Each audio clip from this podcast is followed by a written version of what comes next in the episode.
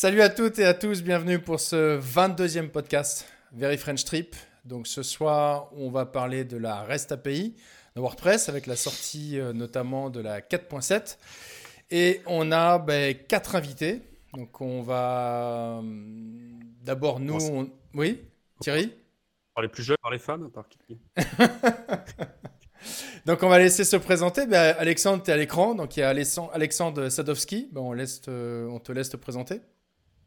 Donc du coup, moi je suis développeur back euh, chez BAPI depuis 5 ans, donc euh, exclusivement euh, du WordPress et que du back, bien entendu. D'accord. Jérémy Hervé Salut à tous. Salut. Moi je travaille chez Automatique depuis bientôt 5 ans aussi. Et je travaille essentiellement avec l'extension Jetpack que j'aide à maintenir et j'aide aussi à aider les gens qui ont des problèmes avec. Ok. Maxime euh, Bernard Jacquet euh, qu'est-ce que Comment je vais me décrire moi? Je fais tellement de tout et rien en ce moment. Je m'appelle Maxime, euh, je suis développeur un peu back-end, un peu front-end. Et en ce moment, je suis sur plusieurs projets dans l'e-learning, notamment avec WP Chef. Salut Thierry. Et puis Mathieu avec nous ce soir. On... Tu voulais faire une petite revue de presse Mathieu? Mathieu, oui. oui. Bonsoir à toutes et à tous. Bienvenue au Very French Trip Podcast 22 dédié à la REST API. Euh, en ce moment, il y a le WordCamp US. Euh, euh, et juste après le podcast, je vous invite à regarder la conférence que va donner Petia sur la REST API, justement, et sur ce qu'on peut faire avec la REST API pour donner un peu de sens à, tout ce que vont nous dire euh, nos euh, fabuleux développeurs. Euh, ce que je pensais faire, c'était peut-être une petite discussion tous ensemble sur les nouveautés, puisque je trouve qu'il y en a pas mal pour cette version de la, la 4.7 et en particulier sur la REST API. C'est ce qui nous euh, ce qui nous euh, réunit ce soir, euh, de regarder un petit peu tout ce qui tout ce qui va arriver, sachant que, ben, à mon avis, la 4.7, elle devrait pas tarder à arriver pendant. J'imagine que ça serait bien de l'avoir dans la pendant le WordCamp US, donc j'imagine qu'ils ont pensé à ça. Euh, est-ce qu'il y a des choses qui vous ont marqué dans tous les messages qu'on a reçus, des, fonctionnalités qui vous intéressent, euh, que vous voulez partager avec euh, nos auditeurs? Moi j'en ai plein, hein, mais... Allez, Allez on se lance? Maxime, c'est arrivé en dernier à l'époque. Est-ce que tu as identifié dans la version des choses intéressantes? Non, je t'avouerai que ça fait même un petit moment que j'ai pas regardé le, log des, nouveautés qui seront vraiment mises dedans. Donc, à part le fait qu'on a une API complète qui va arriver, je sais pas. Je suis pas à bah, jour. Bah, je, vais, je vais lancer le truc comme ça. Euh, je suis sûr que ça va donner euh, des idées à tout le monde.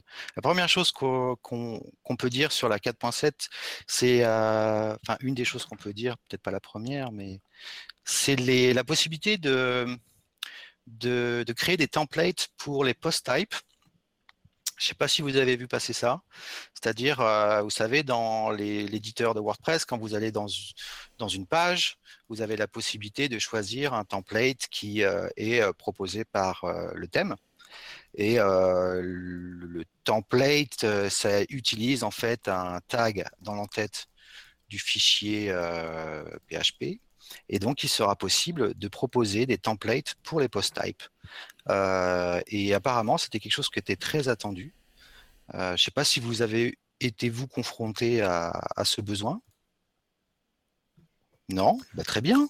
Ah si, si, c'est toujours utile. Euh, non, carrément. Donc, de pouvoir, en fonction du d'un custom postal, donc d'une entrée dans un custom postal, de pouvoir adapter le, design euh, à la volée, c'est quand même, euh, ça ouvre quand même pas mal de souplesse. Alors avant, on pouvait le faire en, trichant il y a du natif euh, templating WordPress. Donc, pour la petite histoire, normalement, ça devrait se passer comme quand on déclare un template de page. En fait, dans le header de la page, on, on déclare un template name et puis le nom du template de page.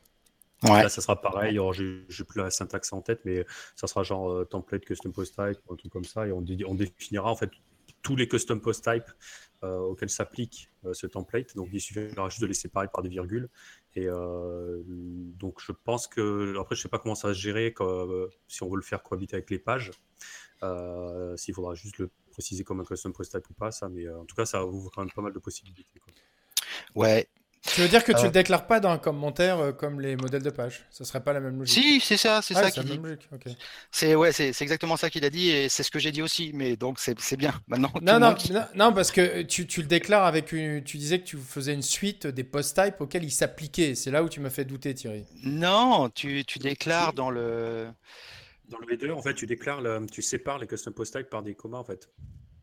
Alors attends, tu ah, mets, euh, par exemple, tu vois, as, tu, le, dans le header, le header, c'est-à-dire le haut du fichier euh, mmh. de ton template, imaginons que tu l'appelles euh, posttype.php, d'accord? Mmh En haut, tu, mets tu commences ton commentaire, tu mets template name, mmh. le nom de ton template, pour que tu le reconnaisses dans l'administration WordPress.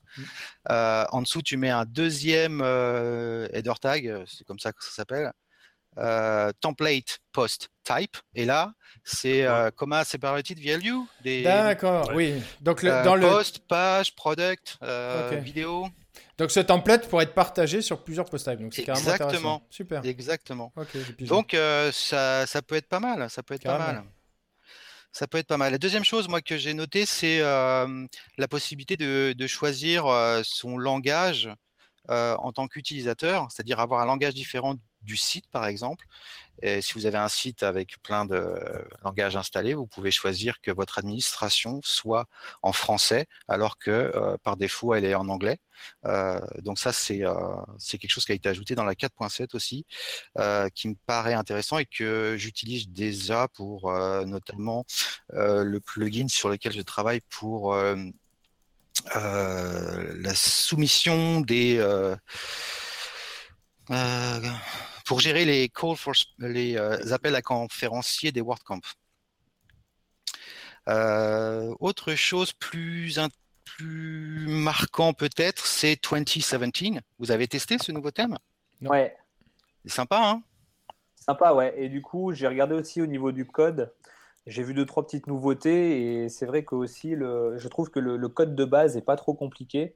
Donc pour quelqu'un qui se met un petit peu dans WordPress, il peut euh, déjà comprendre un petit peu les rudiments euh, avec la lecture, quoi. C'est quoi? C'est ce que j'ai tweeté l'autre jour là. Le truc que j'ai trouvé sympa, c'est de définir des options euh, par défaut du, thème. Mmh. Par exemple, qui est la page d'accueil euh, Quelles sont les pages euh, le starter content ou quelque chose comme ça. Ouais, voilà. Mmh. Et du coup, je trouvais ça très bien parce que j'en parlais avec Thomas Denelin il y a même pas si longtemps que ça, mmh. de dire de, prédéfinir des options par défaut. Moi, je pensais à un, fichier JSON, quoi, par exemple, et définir le maximum de choses que moi, moi je fais avec WPCLI du coup quand euh, j'initialise un site avec euh, le thème de base. Mhm. Et là, du coup, de pouvoir le faire dans un thème, ça te permet de shipper le thème et que quand quelqu'un le télécharge et qu'il l'active, il y a déjà euh, tout un tas de trucs qu'on fait manuellement qui prend certes pas longtemps, mais qui au final, sur plein de sites, enfin, sur une multitude de sites, te, te, te, rend juste fou parce que c'est toujours les mêmes opérations qui maintenant bah, sont, sont automatisables et ça, c'est vraiment cool. Ouais, c'est super intéressant, même pour les gens qui démarrent avec WordPress, qui vont tomber sur 2017 euh, euh, de base, euh, leur première expérience avec WordPress. Et là, ils vont se tomber avec un thème qui, en plus, c'est plus seulement juste pour du blog, parce que 2015 et 2016, c'était, c'était très axé blog, les, les, thèmes de blog par défaut. Mais là, moi, je le trouve bien sympa. Il est bien adapté, même pour des entreprises, un truc comme ça. Une petite boîte, tu crées ton site WordPress. En, en l'espace de quelques minutes, tu auras compris les différentes cases que tu peux remplir et puis les différentes choses que tu peux faire pour euh, personnaliser le site, c'est sympa. Ouais, je crois que tu peux même gérer les contenus depuis le customizer, enfin certains contenus. Si j'ai bien saisi, tu peux gérer le contenu de certaines pages, non? C'est où que j'ai vu ça? Bon, peut-être pas encore. Euh, ouais, j'ai testé moi 2017. Euh, c'est plutôt pas mal. En fait, je l'ai testé en deux temps. Le premier temps, je l'ai testé sans jamais euh, ouvrir le customizer. Et là, je dis putain, merde. enfin, parce qu'en fait, moi, je passe mon temps à injecter des contenus un peu bizarres. Et je m'étais dit putain, la page, ça y est, c'est sur deux colonnes par défaut, c'est relou, etc. Et, c'est vrai que pour afficher des pages sur deux colonnes, tu as le titre à gauche et le, contenu à droite, et je trouvais ça pas terrible au démarrage. Mais c'est, je pense que ça a changé depuis.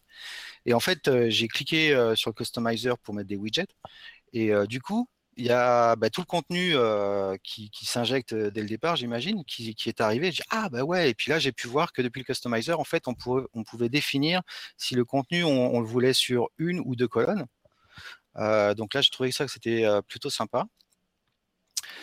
pour moi, parce qu'après, ça m'a permis de faire en sorte que les contenus que j'injecte soient sur une seule colonne et puis, il gère la, nouvelle, la nouveauté là, avec le, les entêtes ouais, il gère effectivement. Oui, il y a une autre nouveauté, c'est qu'on peut mettre des vidéos dans l'entête de son site, comme on pouvait mettre des, des images d'entête. Maintenant, on pourra mettre une vidéo en entête du site. Et bien entendu, 2017 illustre cette nouvelle fonctionnalité. Donc c'est effectivement possible. Alors par contre, par défaut, moi j'ai pas vu de, de vidéo. En même temps, euh, ça me paraît délicat de, mettre une vidéo euh, par défaut quand on ouvre un thème. Par contre, il y a les images euh, par défaut. Bah, en principe, quand on met une vidéo comme ça, déjà, il faut le charger dans les trois formats, MP4, voilà, c'est ça. WebM et puis format image pour mobile. C'est pour ça que ça me paraît délicat de, de, enfin, il pourrait mettre une mini vidéo dans le, dans le thème, mais ça, ça surchargerait un peu tout. Quoi. Après, je pense qu'il doit sûrement y avoir un bout de code qui explique bah, du coup comment on récupère ça dans le thème et comment on le gère. Ouais, c'est dans le customizer que tu fais. Hein. D'accord ça se fait dans le customizer. Il y a aussi autre chose qui va, euh, qui va à mon avis, c'est pas, ça, ça, peut paraître anodin, mais à mon avis, ça va changer la vie de pas mal de gens. Euh, la population des, des, gens qui commencent un petit peu à connaître le, le CSS. Euh, on pourra aussi mettre du custom CSS depuis le customizer et, de, et donc voir, si j'ai bien compris, en live, les, les, éditions que tu fais dans ton CSS. Ça, c'est plutôt sympa pour ceux qui arrivent à utiliser ce langage de mise en forme du contenu. Donc, Carrément, ouais. moi, pour l'avoir, ben, en fait, on a déjà une, fonctionnalité similaire dans Jetpack. J'ai déjà aidé pas mal d'utilisateurs à utiliser ce genre de fonctionnalité. Et en fait, les gens qui l'utilisent, enfin, en tout cas pour le moment, moi, les gens avec qui j'ai parlé, c'est plus des gens justement qui n'ont aucune idée de ce que ça veut dire CSS, de comment ça marche, de comment écrire du CSS mais euh, ils vont sur un forum ou ils vont sur un tutoriel en ligne ou un truc comme ça et ah ouais. ils font du copier-coller de CSS que quelqu'un leur a donné ou qu'ils ont trouvé quelque part. Et bah, jusqu'ici, euh, tout ce qu'ils pouvaient faire, c'est aller dans donc, euh, apparence, éditer et puis éditer le thème par défaut de base. Et donc, le changement a été écrasé à chaque fois qu'ils faisaient une mise à jour du thème. donc là, du coup, maintenant, ils vont permettre, ça va leur permettre de rien casser et puis juste euh, utiliser du, CSS même sans savoir l'utiliser. Je trouve que c'est un des gros. L'éditeur de CSS euh... Jetpack, non Ouais, il est bien foutu en plus. Ouais, mais c'est bah, ça. Petit à petit, nous, le nôtre, on va le, on va le supprimer pour, euh, pour tout bouger vers, ouais. vers WordPress euh, lui-même. Ça va être un petit peu compliqué au départ parce que l'éditeur de CSS de Jetpack est un peu, propose un peu plus de fonctionnalités. Ben, par exemple, tu peux tu peux taper avec du SAS ou du LESS et euh, nous on le pré-process euh, avant, avant de le renvoyer sur le front-end. Ah, putain, et, ça, et ça, tu l'as pas sur, euh, sur Core. Pas, pour, pas encore, du moins. Mais on pas du stylus. Mais vous le, laisserez, vous le laisserez en parallèle, du coup? Bah, En fait, on y travaille là en ce moment, mhm. assez dur. Et ben, ce qu'on va essayer de faire, c'est de garder toutes les fonctionnalités de Jetpack, mais dans l'éditeur, dans le customizer dans l'éditeur de corps. Hmm. Donc il y aura l'éditeur de corps euh, classique, enfin celui de, de 4.7, et il y aura quelques options en dessous de, de la case où tu peux rentrer du CSS avec les options hmm. qui viennent du Jetpack. Cool. Euh, Sur Custom euh, CSS Ouais, ce que je disais, c'est que du coup, c'est bien parce qu'il se positionne là où il y a le plus de monde actuellement, parce que nous, les développeurs WordPress, au final, on n'est pas une espèce en voie d'extinction, mais on est, on est une espèce assez rare au final, parce que de ce que je vois, moi, maintenant, de la population WordPress, la plupart des gens, c'est euh, des, gens qui vont prendre des thèmes, qui vont customiser et qui vont, à la limite, retoucher un petit peu le CSS. Donc, c'est vrai que ce genre d'outil dans le corps, ça va totalement dans ce sens-là, de cette majorité de personnes. Ce qu'il faudra quand même être attentif à l'avenir, c'est qu'il y en a beaucoup, comme tu disais, qui ne savent pas vraiment ce que c'est le CSS, qui ne le maîtrisent pas et qui font du copier-coller et qui, au final, vont modifier parfois des usines à gaz. Donc c'est quelque chose, moi je pense, à l'avenir, il faudra faire très attention bien éduquer les gens à dire voilà, c'est soit tu fais du dev pur et dur, soit si tu n'en fais pas, reste dans les clous de ce que peut faire ton, ton thème et ne pas trop non plus aller en profondeur des modifications, de rester raisonnable. quoi. Mmh c'est pour là le plus gros danger parce que ça devient compliqué. Les gens disent ouais, mais en fait, j'ai essayé de faire un site WordPress, mais c'était compliqué. Alors que c'était super simple. Oui, bien sûr. En même temps, je pense que l'objet, le, c'est-à-dire le de l'éditeur, euh, c'est le CSS, donc tu prends pas non plus trop de risques. C'est vrai que si tu avais fait un éditeur PHP dans le customizer, là, ça aurait été plus, plus embêtant à mon avis, parce que tu aurais pu avoir des bons vieux euh, widescreen of death. Mais, euh, mais sur le CSS, tu, tu prends pas trop de risques. Par contre, c'est vrai que après, il faudrait que je regarde comment c'est injecté. Enfin, à mon avis, de toute façon, c'est pas, c'est injecté avec une option ou quelque chose comme ça. Donc, ça n'est pas non plus. effectivement, tu peux, si tu connais pas trop le CSS, après, ça peut être compliqué à gérer. Euh, et il y a une dernière chose avant de laisser la parole à, Jérémy, puisqu'on va profiter de sa présence pour qu'il nous parle de, Jetpack et des nouveautés qui, sont arrivées. Euh, la dernière chose, c'était la possibilité d'avoir des, euh, des previews, si j'ai bien compris, pour le PDF. alors par contre, ça nécessite un équipement serveur un peu particulier parce que ça ne fonctionne pas lorsque la librairie image est GD, mais ça fonctionne lorsque la librairie image est Imagic. Donc lorsque votre serveur est équipé d'Imagic, vous pouvez avoir des miniatures du document PDF que vous mettez dans votre gestionnaire de médias. Ce qui est plutôt sympa. Je crois que c'est juste la première page, hein, il me semble. C'est juste la première du document. Oui, ouais, tout à fait. C'est pour la bibliothèque. Mais c'est déjà plus sympa que, je veux dire, une, enfin, ça donne déjà un petit aperçu, quoi. Je sais que c'est des, choses qui que moi, on m'avait euh, longtemps demandé euh, euh, pour un des plugins sur lequel je travaillais. c'était Buddy Drive. Il voulait, oui, mais ça serait bien d'avoir directement la première page du PDF, du coup, affichée pour avant de télécharger complètement le PDF, quoi. Et du coup, là, j'aurais pu, si je continuais à supporter ce plugin qui maintenant je, que je ne supporte plus maintenant, j'aurais pu utiliser cette fonctionnalité. Ouais, il y a une autre un truc qui va faire, à mon avis, grincer un peu. Ah oui. C'est l'éditeur de WYSIWYG, là, de, de, WordPress, là, de TinyMCE, qui va avoir certaines options qui vont disparaître, comme euh, le. Après, on va dire oui, pour des problématiques d'accessibilité, tout ça, euh, ça va dans le bon sens. Hmm. Mais euh, moi, j'ai plein de clients, s'ils n'ont plus l'option justifiée du texte ou un truc comme ça, ça va un peu couiner. Donc voilà. Après, je pense qu'il y aura sûrement un hook pour, pour activer tout ça. Mais moi, je crois qu'il y a la justification qui s'en va, et il y a aussi des titrages. Il me semble qu'il y a certains titrages qui sautent. Hmm.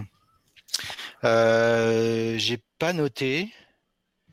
Euh, parce que j'utilise très peu l'éditeur en fait. Mais euh, la seule chose que j'ai notée dans l'éditeur, euh, c'est que maintenant il y avait, je ne sais, pas comment, il y avait une select box dans lequel tu pouvais choisir les headers, tu sais, enfin les headings, pardon, les, balises de titre.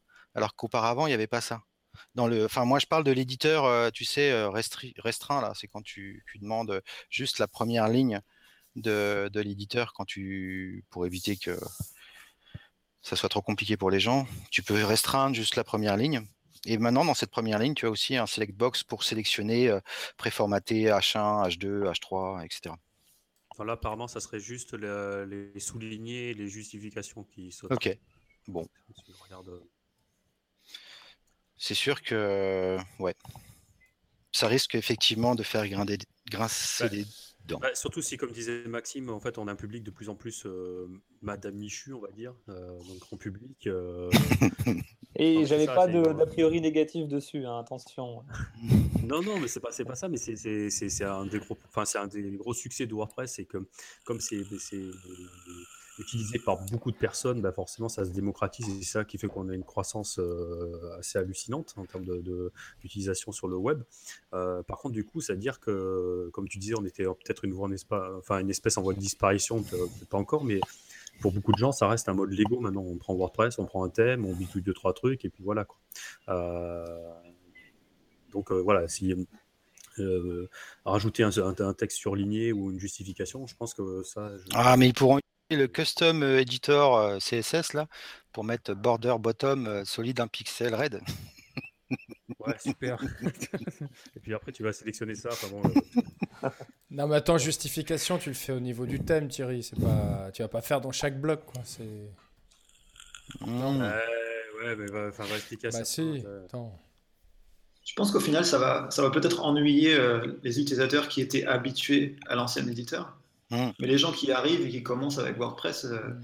au contraire, ça va plutôt les aider parce qu'ils auront moins de choix et seront, ce sera plus simple à utiliser. Je suis assez d'accord. Il y avait déjà pas mal de boutons quand tu, euh, quand tu la mettais en développé, là, les, quand tu avais les deux, les deux lignes, là, c'est déjà pas mal. Hein. c'est vrai que si on pouvait réussir à tenir, on va dire, la plupart des choses sur une seule ligne, ce serait pas mal. Quoi.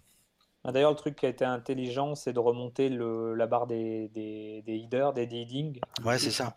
Ça, c'est cool, quoi. Ouais, c'est ça, C'est ça que je disais tout à l'heure, ouais. Ouais, c'est, ouais, c'est effectivement, euh, pour le coup, ça, c'est une vraie bonne idée, quoi. Bon, allez, on ouais, enchaîne. on enchaîne. Et la dernière chose, la dernière chose, c'était effectivement euh, le content endpoints de euh, la REST API. Et Jetpack. Euh, ah oui, pardon. Euh, et, euh, et, d'abord Jetpack. Vas-y, Jérémy. Jérémy. Bah, Jérémy, on voulait que tu nous parles sur toute cette, cette grande nouveauté pour moi qui va faire pas mal de bruit, c'est le fait de développer un service quand même très bon marché pour les backups automatiques de, de vos sites. Ouais, donc en fait, c'est pas une fonctionnalité qui est nouvelle. Non c'est quelque chose qui était déjà disponible via un autre, une autre extension, donc WordPress, depuis euh, plusieurs années. Et donc on avait plusieurs plans euh, ben, à des prix différents, avec des fonctionnalités différentes. Ben, par exemple, on ne gardait pas les backups pour la même période suivant que vous étiez sur un plan pas cher ou un plan très cher, où on ne faisait pas des backups tous les jours, on faisait en, live, où on faisait une fois par jour. Mais euh, ben, c'est vrai que c'était pour le moment restreint au plugin euh, WordPress. Et là, donc depuis euh, quelques mois, on a commencé à mettre en place euh, des plans dans Jetpack directement, qui permettent donc à n'importe qui d'aller ben, mettre en, activer des backups depuis Jetpack directement, à des prix, je dirais corrects, mais à chacun juger. On a trois plans différents. Il y en a un qui est à 40 dollars par an, il y en a un qui est à 100 dollars par an et l'autre qui est à 300. Et comme je disais, donc avait des fonctionnalités un peu différentes. Le, celui de base, il garde les backups pour euh, un mois au maximum, et le reste, il jette. Et il fait un backup par jour.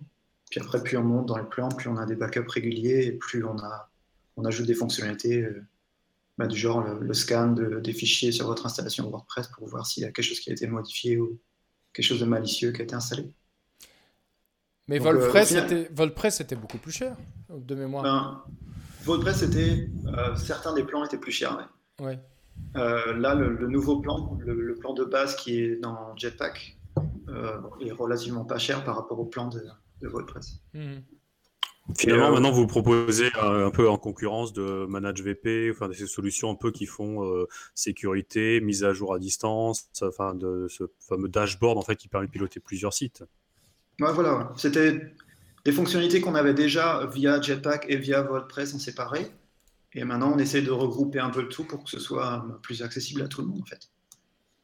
Et, euh, on en profite aussi pour, euh, bah, parler de Akismet euh, et de, de l'anti-spam dans ces plans-là. Donc, tous les plans incluent la clé Akismet et puis vous pouvez l'utiliser sur un site commercial, par exemple.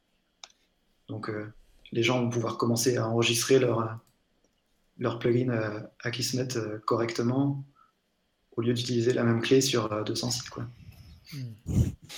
Parce que c'était rentable à qui se mettent au final, les gens payaient ou pas du coup? Euh, Les gens doivent payer, ouais. donc il y a, y a, des gens qui payent. Mais oui, non, mais c'est ça. Est-ce qu'au final ils le font ou ça, ça restait quand même euh, un peu. En fait, on a des systèmes en place qui permettent de surveiller si quelqu'un abuse sa clé, on le sait. D'accord. Et ben, en général, on prend contact avec les gens et on leur dit que bah, si vous avez 200 sites avec euh, des publicités sur tous vos sites, euh, peut-être qu'il faudrait euh, acheter une clé au lieu d'utiliser la clé gratuite. bref, au final, ouais, les choses n'ont pas tellement changé, les fonctionnalités sont les mêmes, sauf que maintenant elles sont juste disponibles, plus accessibles. Elles sont disponibles à tout le monde via Jetpack. C'était aussi le but, quoi. Les backups, c'est quelque chose qui est très important et bah Il y a beaucoup de gens qui ne le savent pas, qui ne font pas la démarche parce que parce qu'il faut aller chercher un plugin, parce qu'il faut aller acheter un plugin, parce qu'il faut l'installer, le configurer. Et maintenant, ça va nous permettre de toucher un maximum de gens qui qui font pas cette démarche-là de base, mais là, ils n'ont plus qu'à cliquer sur un bouton. Bah, les, backups, à, les backups, à limite, c'était, ça allait encore. Euh, le problème, c'est plutôt la restauration après. Il y a des extensions qui le font, mais quand même, souvent, ça plante. Voilà. Là, c'est vrai que c'est plus simple. Hein. C'est un clic et puis. Hmm. Un, deux clics, puisque un clic, après, tu choisis ce que tu veux restaurer. Hmm. Soit l'ensemble, soit juste la base de données, soit juste ton thème, soit juste un fichier en particulier. Et, alors, c'est quoi les SEO tools? Donc, euh, Alors, ça, c'est une option qui est disponible que aux gens qui ont le plan le plus cher. Et euh, ce sont des fonctionnalités qui sont finalement relativement basiques pour le moment, mais qui sont amenées à. qu'il y en aura de plus en plus. Et pour le moment, c'est simplement euh, des fonctionnalités de base. Donc, sitemap, euh, modification des meta tags. Et c'est tout. Ok. Donc, c'est vraiment euh, pas quelque chose que les gens vont acheter. ils vont pas, tu vas pas payer le plan juste pour les options SEO. Ou du moins, pas pour le moment. Hmm. Pour le moment, si quelqu'un veut le top du SEO sur son site, il vaut mieux soit installer, soit acheter Yoast. Merci, Jérémy. Alors, du coup, la REST API. Qui, qui commence Qui va nous faire la présentation euh... Ouais, euh, notre petit Alexandre, là, il parle pas depuis tout à l'heure, il se goinfre de chips, là. c'est pas vrai. C'est quoi, la, quoi la REST API Tu peux nous le présenter un peu? Euh, La REST API, c'est euh, un moyen de mettre à disposition toutes les données qui sont dans, dans votre WordPress de manière euh, simple via des routes, euh, donc des URL, ce qui fait que du coup, des applications externes, par exemple desktop ou mobile ou, autres, peuvent venir récupérer ces informations et naviguer avec et les afficher. en gros, donc voilà, c'est comment accéder à mes données de mon site voisin sans être le propriétaire du site. un peu comme le fait les flux RSS, finalement c'est récupérer des, sources, mais de manière beaucoup plus, euh, beaucoup plus complexe, avec beaucoup plus de données, des filtres euh, qui permettent de, trier les éléments, euh, et surtout... Puis surtout dans les deux sens. Et dans les deux sens, oui. Pouvoir aussi poster, bien entendu. Donc ça, c'est la magie de, de la REST API. Alors, et donc, du coup, ça se passe comment pour, euh, Donc, ça sera complètement intégré dans WordPress 4.7, c'est ça? Ça change quoi par rapport à l'ancienne version euh? C'est ça. Jusque-là, donc là, ça a commencé. Euh, donc, la première version était intégrée en 4.4, si je dis pas de bêtises, ou 4.5. une partie était disponible via un plugin externe, donc c'était pas du tout intégré dans le corps. Ensuite, elle a évolué au fil du temps de développement, on a eu une deuxième version du plugin et là, on a euh, une intégration complète euh, dans la 4.7. Donc ça, c'est plutôt pratique. Euh, il y a encore des, choses à améliorer, mais on a, on a une, belle, une belle base pour la, pour la 4.7. Par exemple? Par exemple. L'exemple, c'est-à-dire, tu veux, qu'est-ce qu'on pourrait faire avec, euh, avec cette REST API Non, qu'est-ce qu'on pourrait améliorer? Oui, bah oui. Qu'est-ce qu'on pourrait faire et qu'est-ce qu'on pourrait améliorer, ouais. Car... t'as dit qu'il y avait des choses à améliorer.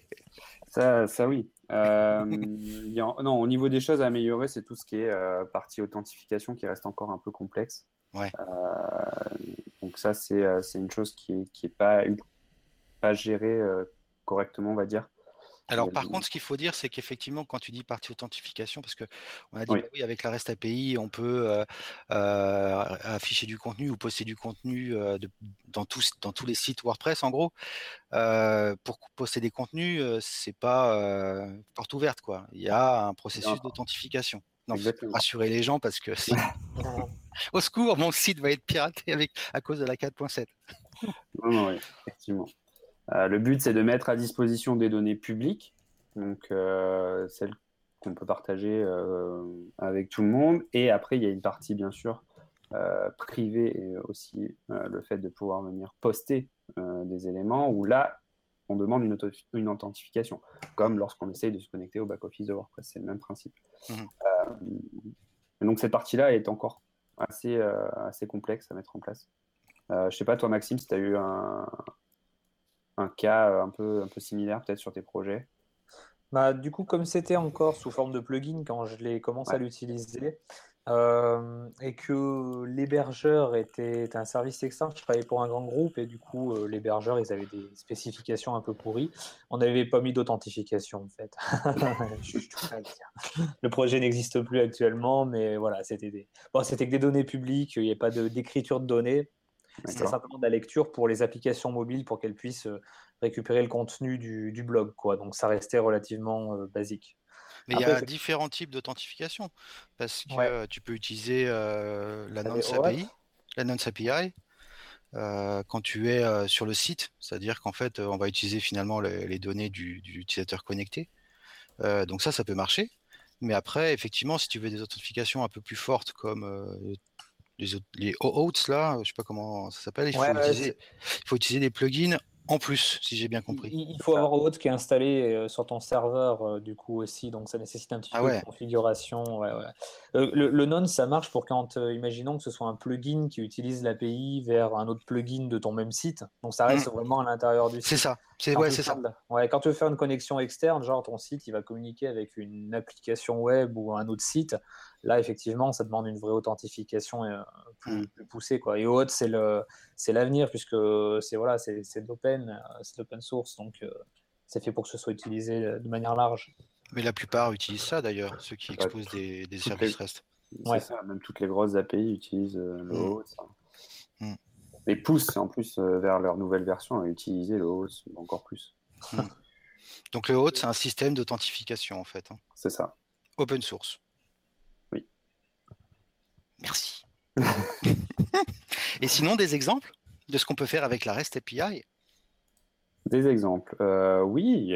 Alors, on va partir de l'exemple, euh, je vais dire le plus basique que je, que je mets en place euh, sur les sites concrets à, l'agence. ne serait-ce que charger des contenus supplémentaires sur la même page. À l'époque, quand la REST, était, la REST API n'était pas disponible, on faisait ça avec, avec un call Ajax. Donc, on allait récupérer les X postes suivants en Ajax et on venait les afficher. Aujourd'hui, bah, on a la REST API à disposition. Euh, donc, du coup, on va la solliciter. Elle va renvoyer euh, les mêmes données, un même JSON, sauf que du coup, la différence entre un call Ajax et un call à la REST API, c'est qu'on ne va pas charger tout l'admin de WordPress. Il faut savoir que lorsqu'on fait un call Ajax, on sollicite tout l'admin de WordPress, ce qui fait qu'en termes de performance, c'est un peu lourd. Mm. Euh, alors que du coup, la REST API va nous retourner les éléments sans forcément solliciter euh, tout, tout WordPress. Alors le JSON, c'est un, un, objet JavaScript. C'est ça, c'est un, un, format de données voilà. Euh, qui, est, euh, qui, est, le format de données un peu révolutionnaire. ouais. T'as vu, j'ai partagé un truc sur mon Twitter pour justement lire les JSON et les éditer. C'est pas mal comme idée. C'est top ça. Mm. Donc c'est c'est ce qu'il y a, c'est ce qu'il y a de plus, de plus lisible et de plus simple à manipuler surtout. Et d'ailleurs, c'est le seul format qui, qui, balance, je crois, la REST API. ne balance pas d'autres formats. C'est ça, mm. exactement. C'est moins lourd à, lire et à écrire que du XML au mm. final. Ouais. Donc voilà, un exemple euh, vraiment euh, basique de chez basique. Euh... alors après, une fois que tu récupères ce JSON-là, comment tu, comment ça se, pour les gens qui sont un peu moins à l'aise, comment tu, tu mets ça en forme? Bah, Tu utilises JavaScript c'est ça, nous, on, se base sur Underscore, donc une, qui une librairie qui permet de faire un peu du templating. Donc, du coup, euh, derrière. C'est euh, pas tout à fait ça, Underscore. C'est pas vraiment du templating, mais. Euh, non, WordPress l'utilise pour faire son templating.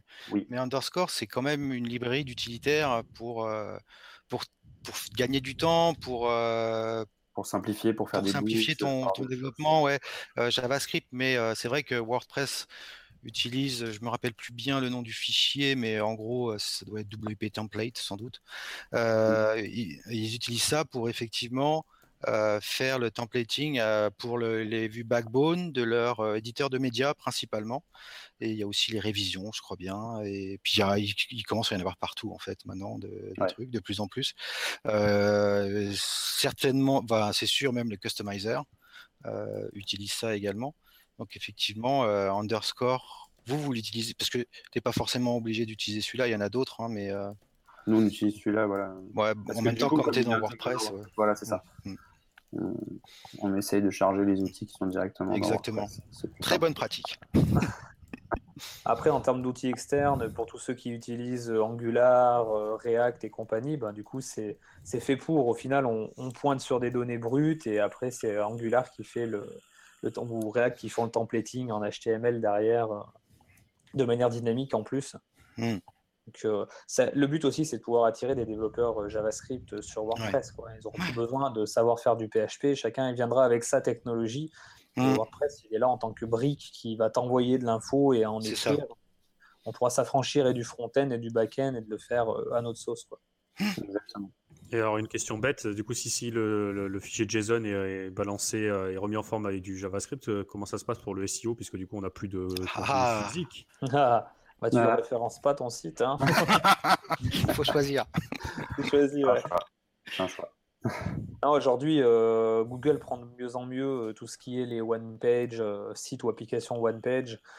Le fait qu'on a le, push state en HTML5 qui permet de, quand on fait une action, on peut changer l'URL. Donc, si on fournit une sorte de sitemap avec toutes ces URL tout de même, parce qu'il y a quand même les pages statiques, enfin l'équivalent qui existe quelque part, mmh. donc Google est capable de, les, de comprendre que c'est un changement de page ou un changement d'état de référencer le contenu. Et il ne faut pas sous-estimer l'intelligence de Google. Alors, les, gros fanatiques du SEO, ils diront toujours attention, ça reste quand même dangereux. Mais moi, je suis plutôt confiant sur le, fait que ça peut donner de, bons résultats. Hein. Hmm.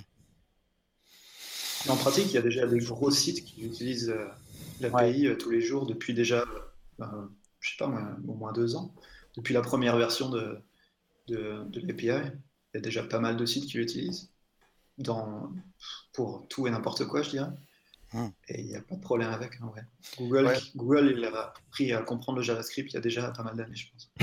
Ouais, euh, D'ailleurs, ouais, c'est vrai que c'est important de dire que la REST API, c'est pas nouveau, nouveau finalement dans WordPress, puisqu'elle existe depuis la version. Enfin, elle a été intégrée au, corps dans la version 4.4. Et ce qui arrive dans la version 4.7, euh, c'est ce qu'ils c'est ce qui, c'est ce qu'on appelle les content endpoints, c'est-à-dire la possibilité euh, bah, d'avoir des routes pour euh, créer des articles WordPress, des pages WordPress, gérer des utilisateurs WordPress. C'est bien ça, hein? C'est créer ou lire. Hein. Le but d'une API, c'est soit tu lis, soit tu mets à jour, soit tu crées une nouvelle donnée, soit tu la supprimes. Mmh Donc voilà les quatre actions de base. On, mmh. demande, euh, on demande une des actions et puis après on dit ce qu'on veut, si c'est un article, une page, un utilisateur, etc. Quoi. Mais euh, on pouvait d'ores et déjà l'utiliser depuis la 4.4 en fait, la, REST API. D'ailleurs, moi je, qui gère la plupart du temps des custom post type. En quoi ça va me faciliter la vie, ce truc-là? J'utilise jamais les articles et les pages. Ben, tu pourras quand même lire sur ton API les custom post type. Il faudra juste les déclarer dans une petite configuration qui mmh, soit euh, dans, les routes. Mmh. Ouais. voilà. Mais après, il est capable de les. Euh, je ne sais même pas si tu as besoin d'écrire des routes. Hein. Je crois que normalement, les, routes, elles sont pré-programmées. il faut juste que tu autorises euh, l'accès à ça. Ah, il y aura peut-être des champs additionnels. Il y aura ah, tu as un, nouveau paramètre quand tu enregistres le post-type. Ah, c'est show and rest. Show and rest. Et une fois que c'est fait, euh, ben, ouais, ah, c'est cool. Le, le post-type soit public. Ah, mais je l'ai pas vu passer ce truc-là, bordel. Vous pouvez me retrouver le lien bah, Tu dois l'avoir dans la doc, non Dans le codex, ils doivent l'avoir. Ouais, ouais, mais bon, maintenant, quand tu regardes le tag 4.7, il y a quand même un paquet de trucs quoi, pour retrouver le machin. Le codex, c'est super bien. Le matin, le matin, quand tu manges tes Chocapi, tu lis une page du codex. C'est comme quand tu recherches un plugin dans la. Ce matin, j'ai voulu rechercher anticonstitutionnellement, anticonstitutionnellement dans le dans le dans le répertoire des plugins WordPress sûr que j'allais avoir zéro résultat et j'en ai eu quand même 6380. Il y a 6380 plugins dans le, le WordPress repository qui ont anticonstitutionnellement dans leur contenu ou dans leur titre. Et là, je suis euh, waouh, merde. ok, non, je regarde. Euh, show in rest, ouais, c'est c'est vraiment, euh, c'est vraiment cool du coup. Non, ça c'est pas depuis la 4.7, fois je retrouve exactement la date, mais ça fait déjà. Ah ouais? Ouais, je sais pas si c'est pas depuis la 4.4 du coup. Ouais, je crois, ouais. Il me semble. Oh, merde. La 4.4, elle date de décembre dernier, hein. il y a tout juste un an. Euh, c'est ça. Là, c'était un gros boulot pour l'équipe de développeurs pour mettre toutes les, tous les endpoints, donc toutes les, tous les accès aux, ressources de WordPress, en fait. Parce que l'année dernière, elle a été livrée, elle marchait cette API, mais il n'y avait aucune route, donc on ne pouvait pas piocher un article ou quoi. Il fallait reprogrammer les routes euh, soi-même. Donc mhm. voilà, c'était une mise en place en, deux temps qui était, était pas mal euh, pensée. Moi je, vois un peu ça un peu comme une ouverture au grand public au final, parce que l'API elle était déjà disponible depuis pas mal de temps. Elle était utilisée en entreprise euh, ben, pour pas mal de choses. Il y, avait, il y, a, des, gens qui ont développé des, applications mobiles pour leur, pour leur site avec l'API. Il y a des gens qui ont développé des thèmes euh, utilisant l'API de leur côté. Mais à chaque fois qu'on avait besoin de travailler avec l'API, on avait besoin de faire appel à un développeur puisqu'il n'y avait aucune route qui était euh, disponible par défaut. Et là, bah, maintenant que ce sera dans le corps, on sera, ce sera un petit peu plus disponible à tout le monde. Et j'imagine que dans les mois qui vont venir, on va sûrement voir de plus en plus de thèmes qui vont sortir et qui vont utiliser l'API. Donc, euh, ouais, enfin, moi, je vois ça comme la, première étape d'ouverture au grand public. Et à part ça, je pense pas qu'il y ait grand chose qui va changer parce que bah, c'est pas à la portée de n'importe qui de, d'exploiter cette API. Quoi. Moi, je me demande si justement, est-ce qu'il va avoir un statu quo et que certains l'utiliseront, d'autres non, ou est-ce que à terme, ça va être un game changer et que du coup, euh, ça va commencer à faire bouger les choses? Parce qu'on ouvre, le fait d'avoir une API, ça s'ouvre aux autres plateformes, ça s'ouvre aux autres développeurs d'autres langages. On va pouvoir faire des sites ou des applications one page qui sont beaucoup plus modernes.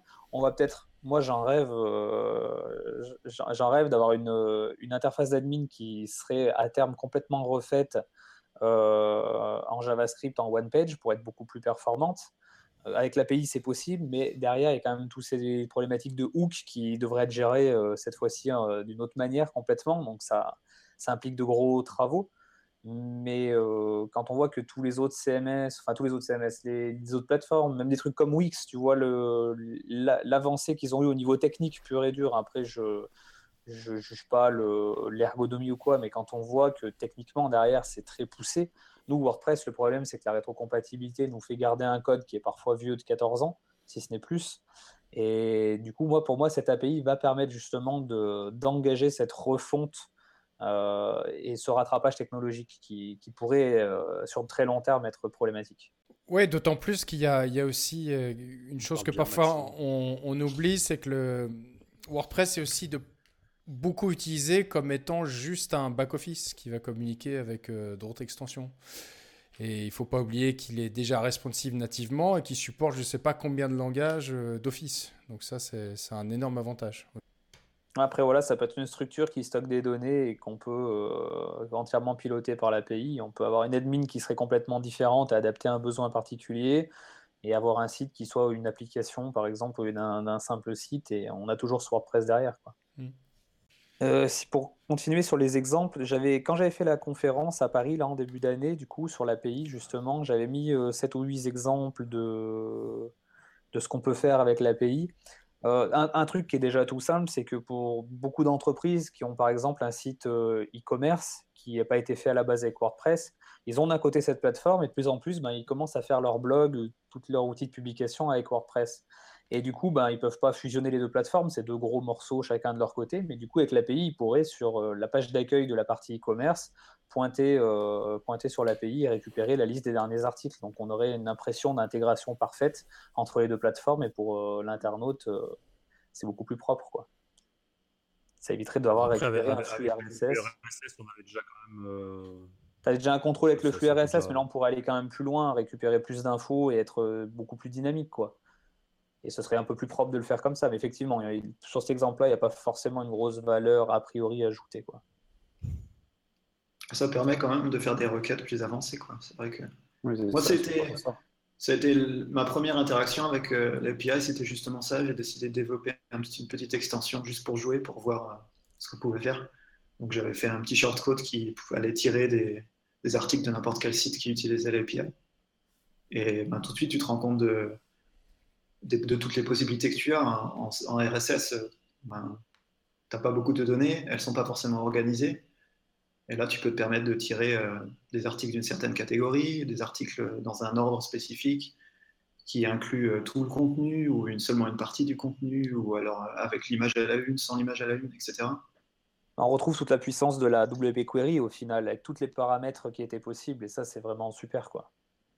Bah, surtout, ce qui est intéressant, c'est que, que ça fonctionne dans les deux sens. Donc, tu peux très bien dire, voilà, si ton, via REST API, tu vas récupérer sur un site tiers euh, du contenu, des actualités, bah, du coup, tu peux aller incrémenter un compteur de vues ou je sais pas quoi, en fait, euh, dans ton WordPress parce que bah, l'échange se fait dans les deux sens. Euh, tu peux très bien imaginer que sur ta, ton e-commerce, tu peux faire des commentaires et les commentaires sont balancés dans WordPress. Et, que, voilà, c'est le côté double dans les deux sens, en fait, qui, qui est plutôt intéressant. On a d'autres exemples moi, moi j'en avais des plus théoriques, mais de faire des, des panneaux d'admin un petit peu customisés je m'explique, imaginons qu'on fasse un site web pour un restaurateur où ben, sur son site il va expliquer les menus du jour, euh, et puis bon, ben, tout ce qu'il y a sur un site habituel, mais qui prend aussi les réservations et, euh, ou les commandes en ligne par exemple.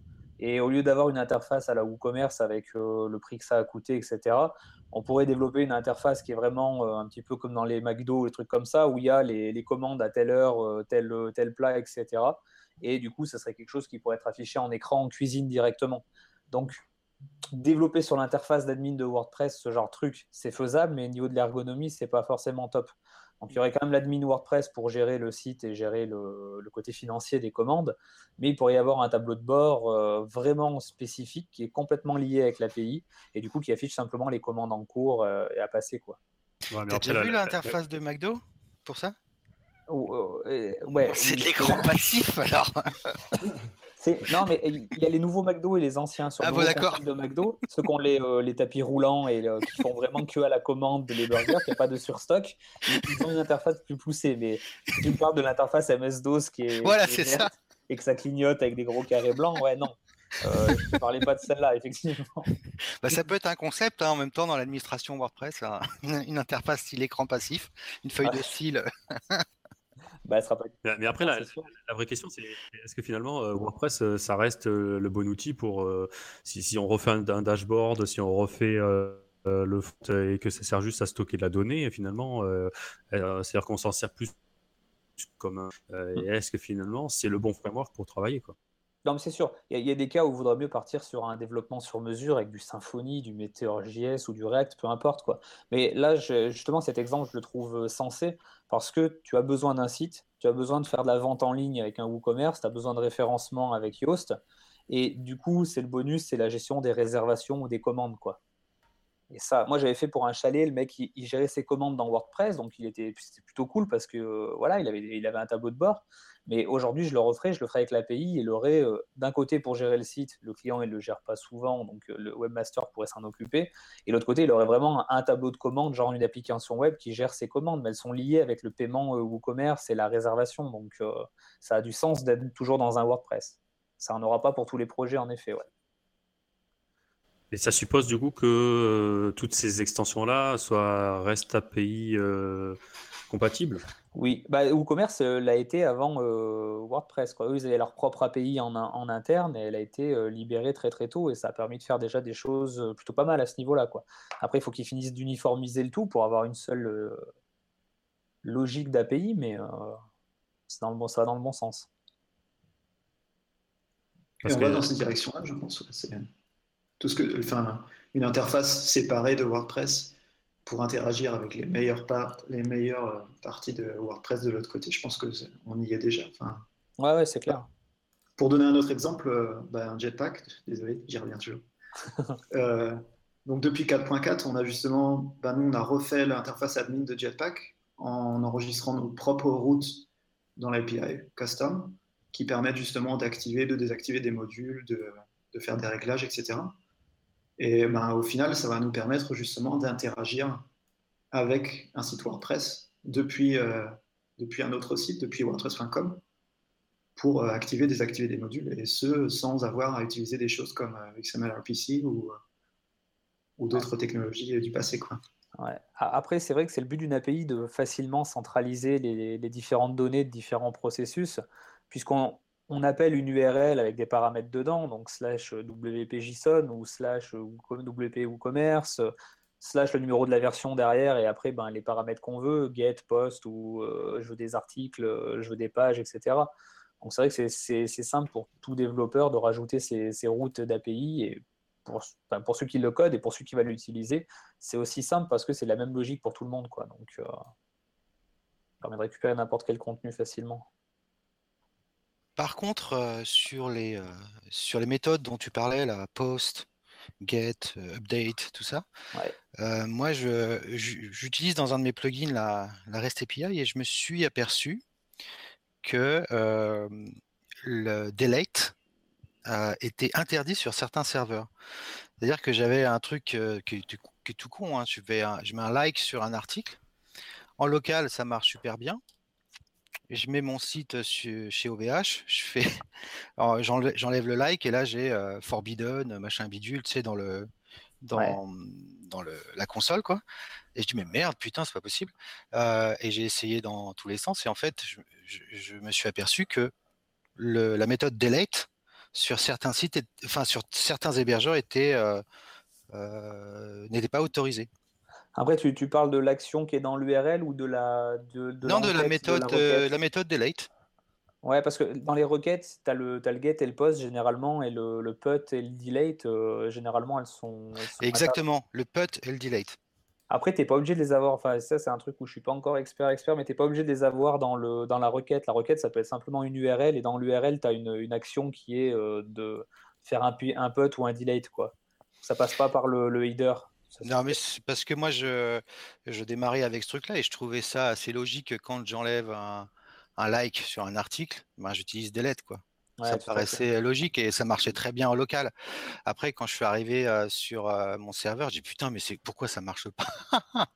Et en fait, c'est là où je me suis aperçu qu'effectivement, comme tu dis, les méthodes put et delete, quand tu les passes directement dans le header en fait de ta requête, ça ça fonctionne pas. Il faut utiliser post, get. Ouais, voilà. Là, ça fonctionne tu, tu, perds un peu le sens primaire de ces, euh, de ces entêtes, mais au mmh. final, bon, bah voilà. Ouais, mais c'est comme ça que j'ai résolu le truc. J'ai envoyé une requête post et en fait, j'ai fait le delete euh, avec la requête post. Ouais, voilà, bah, on veut toujours trop bien faire et on se rend compte qu'au final, des trucs. Euh, eh oui.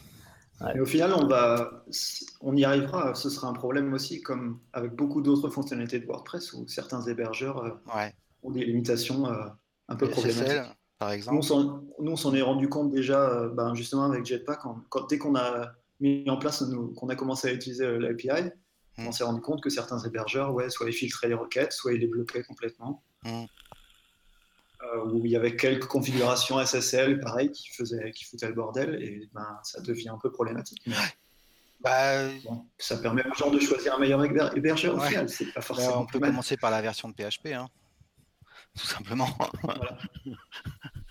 je, pas, je, pas certain. je sais qu'OVH, ils font. Euh, enfin, moi, j'ai 7, je crois, sur mon serveur. Ouais, ça y est, OVH, ils sont en 7, ouais. Ouais. Euh, mais je suis pas certain que tous les hébergeurs euh, font, font du 7. Et ce qui est bien en plus chez OVH, c'est qu'il y a Let's Encrypt aussi.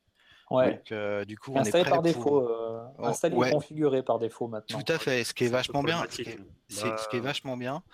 Euh, et en plus, j'avais vu le post de sur WordPress.org là dans les news Ouais. Euh, bah, c'est toi qui l'as partagé, je l'ai vu. Oui, je suis con. et, et, où là, on va, euh, on va vraiment s'orienter vers le, du full SSL. Quoi. En même temps, euh, moi, je, j'ai vu, c'est quand, je, quand je, je, faisais les, notamment tout ce qui était capture du flux vidéo, quand tu fais de la capture de flux vidéo dans Google Chrome, euh, en fait, il, t'empêche de le faire quand tu es en localhost en te mettant une, euh, une alerte. Si vous n'êtes pas en SSL, vous ne pourrez plus capturer le stream de la vidéo de, vos utilisateurs. Donc déjà, même les certains navigateurs, enfin, je pense que l'action des navigateurs sur le SSL sera important parce que c'est ça qui, à mon avis, aura beaucoup plus d'impact sur les hébergeurs que, euh, bah, que d'autres. C'est Google qui passe en 2017, il va te, va te dire euh, mm. ton site il est pas sécurisé quoi, carrément pour, bien faire peur aux gens qui savent déjà même pas ce que c'est qu'un cookie. Et même quand le, le pire c'est quand le, le, le, certificat il a expiré, ils te mettent un, message du style ce site est potentiellement dangereux. tu te dis oh, merde. Retour à la sécurité. Alors bon, j'imagine même pas ce que ça va pouvoir donner, quoi. mais c'est vrai que je pense que les navigateurs ça, l'auront. Ça sécurise pas, ça sécurise pas un site, hein. ça sécurise les échanges entre l'utilisateur et le site. Mais ouais, ouais, non mais. Euh... tous les sites à passer en SSL, c'est un peu de la connerie, quoi. Et puis OVH qui force le SSL euh, dès que tu crées un hébergement, mmh. euh, ça te fait du duplicate content parce qu'en plus, il gère pas la redirection de SSL, euh, enfin, du HTTP vers le HTTPS. Euh, donc, c'est-à-dire que tu te retrouves avec le site accessible sur les deux URL. C'est, ouais, bon, ça, tu peux, tu peux t'en sortir avec euh, WordPress. Ouais, mais il faut que tu sois sensibilisé à ça et pas tout le monde ne l'est quand euh, mm. les gens lambda achètent un hébergement. Enfin, ils sont pas sensibilisés à ça, ils comprennent pas après. Bah, ouais, mais moi, je suis assez content de. Après, c'est sûr que c'est un pas en avant. Hein, je, je, donc, c'est faut, faut le souligner quand même, c'est qu'ils ils sont pris le, le, le, train en marche avec le Let's Encrypt et c'est plutôt bien, quoi, je trouve. C'est plutôt une bonne chose. En plus, dans, dans l'administration, c'est assez simple. Euh, c'est en tout cas bien mieux que d'autres hébergeurs bien plus gros euh, qui vendent du SSL euh, à 80 dollars par an alors qu'ils pourraient proposer du gratuit. Mmh. Bah, après, est-ce que tu as le même degré de chiffrement entre Let's Encrypt et puis des clés Non, non, non, il est inférieur. Euh, voilà, il faut mettre aussi ça en parallèle et euh, tu as aussi ce pourquoi tu payes. Quoi. Par contre, tout à l'heure, tu parlais d'une version de PHP. Donc, euh, est-ce que tu peux, vous pouvez nous dire, pour les gens qui sont un peu moins à l'aise, quelle version de PHP minimum il faudrait du coup pour faire tourner la REST API bah, La version minimum exigée par WordPress. Ouais. C'est 5.2. C'est la combien, pardon? 5.2 5.2, ouais. Donc, du coup, ça tourne partout, il n'y a pas aucun problème. non, ouais. Bah, sauf comme je disais tout à l'heure, il y aura quand même des... les hébergeurs qui utilisent encore 5.2, euh, il y a de fortes chances pour qu'ils aient aussi euh, des règles de sécurité qui vont se mettre à bloquer toutes les routes euh, ou toutes les URL qui ont WP JSON dedans. il, y en a, il y en a qui le font déjà. Comme certains hébergeurs ont déjà décidé dès le départ de bloquer XML-RPC sur partout, comme ça, sans trop y réfléchir. Euh, maintenant que la REST API va devenir un peu plus commune et va être installée sur tous les WordPress, il y a des hébergeurs qui vont se dire bon, ben, nous, on bloque euh, tout. Et ça sera une payante. Alors tout à l'heure, on a parlé de l'authentification en fait pour pouvoir autoriser en fait la connexion sur mon site depuis l'extérieur. Euh, mm. Les hum, failles de sécurité potentielles qu'il peut y avoir avec la REST API parce qu'on parlait justement de XML RPC qui était euh, beaucoup sollicité, qui était une, source d'entrée euh, importante. Est-ce qu'il y a quand même des possibilités ou des précautions à prendre? À partir du moment où il y a l'authentification, si tu n'es pas authentifié, que tu n'as pas ton token, ou euh, voilà, normalement tu n'as pas accès à ce que tu n'as pas le droit d'avoir accès. Aujourd'hui, la plupart des API sont toutes verrouillées. Si tu n'as pas au moins une clé d'accès unique euh, ou euh, ouais, une authentification, tu, même pour Facebook, Twitter, tu peux plus y accéder. Donc euh, le but de WordPress, c'est d'être directement sécurisé par défaut. Quoi.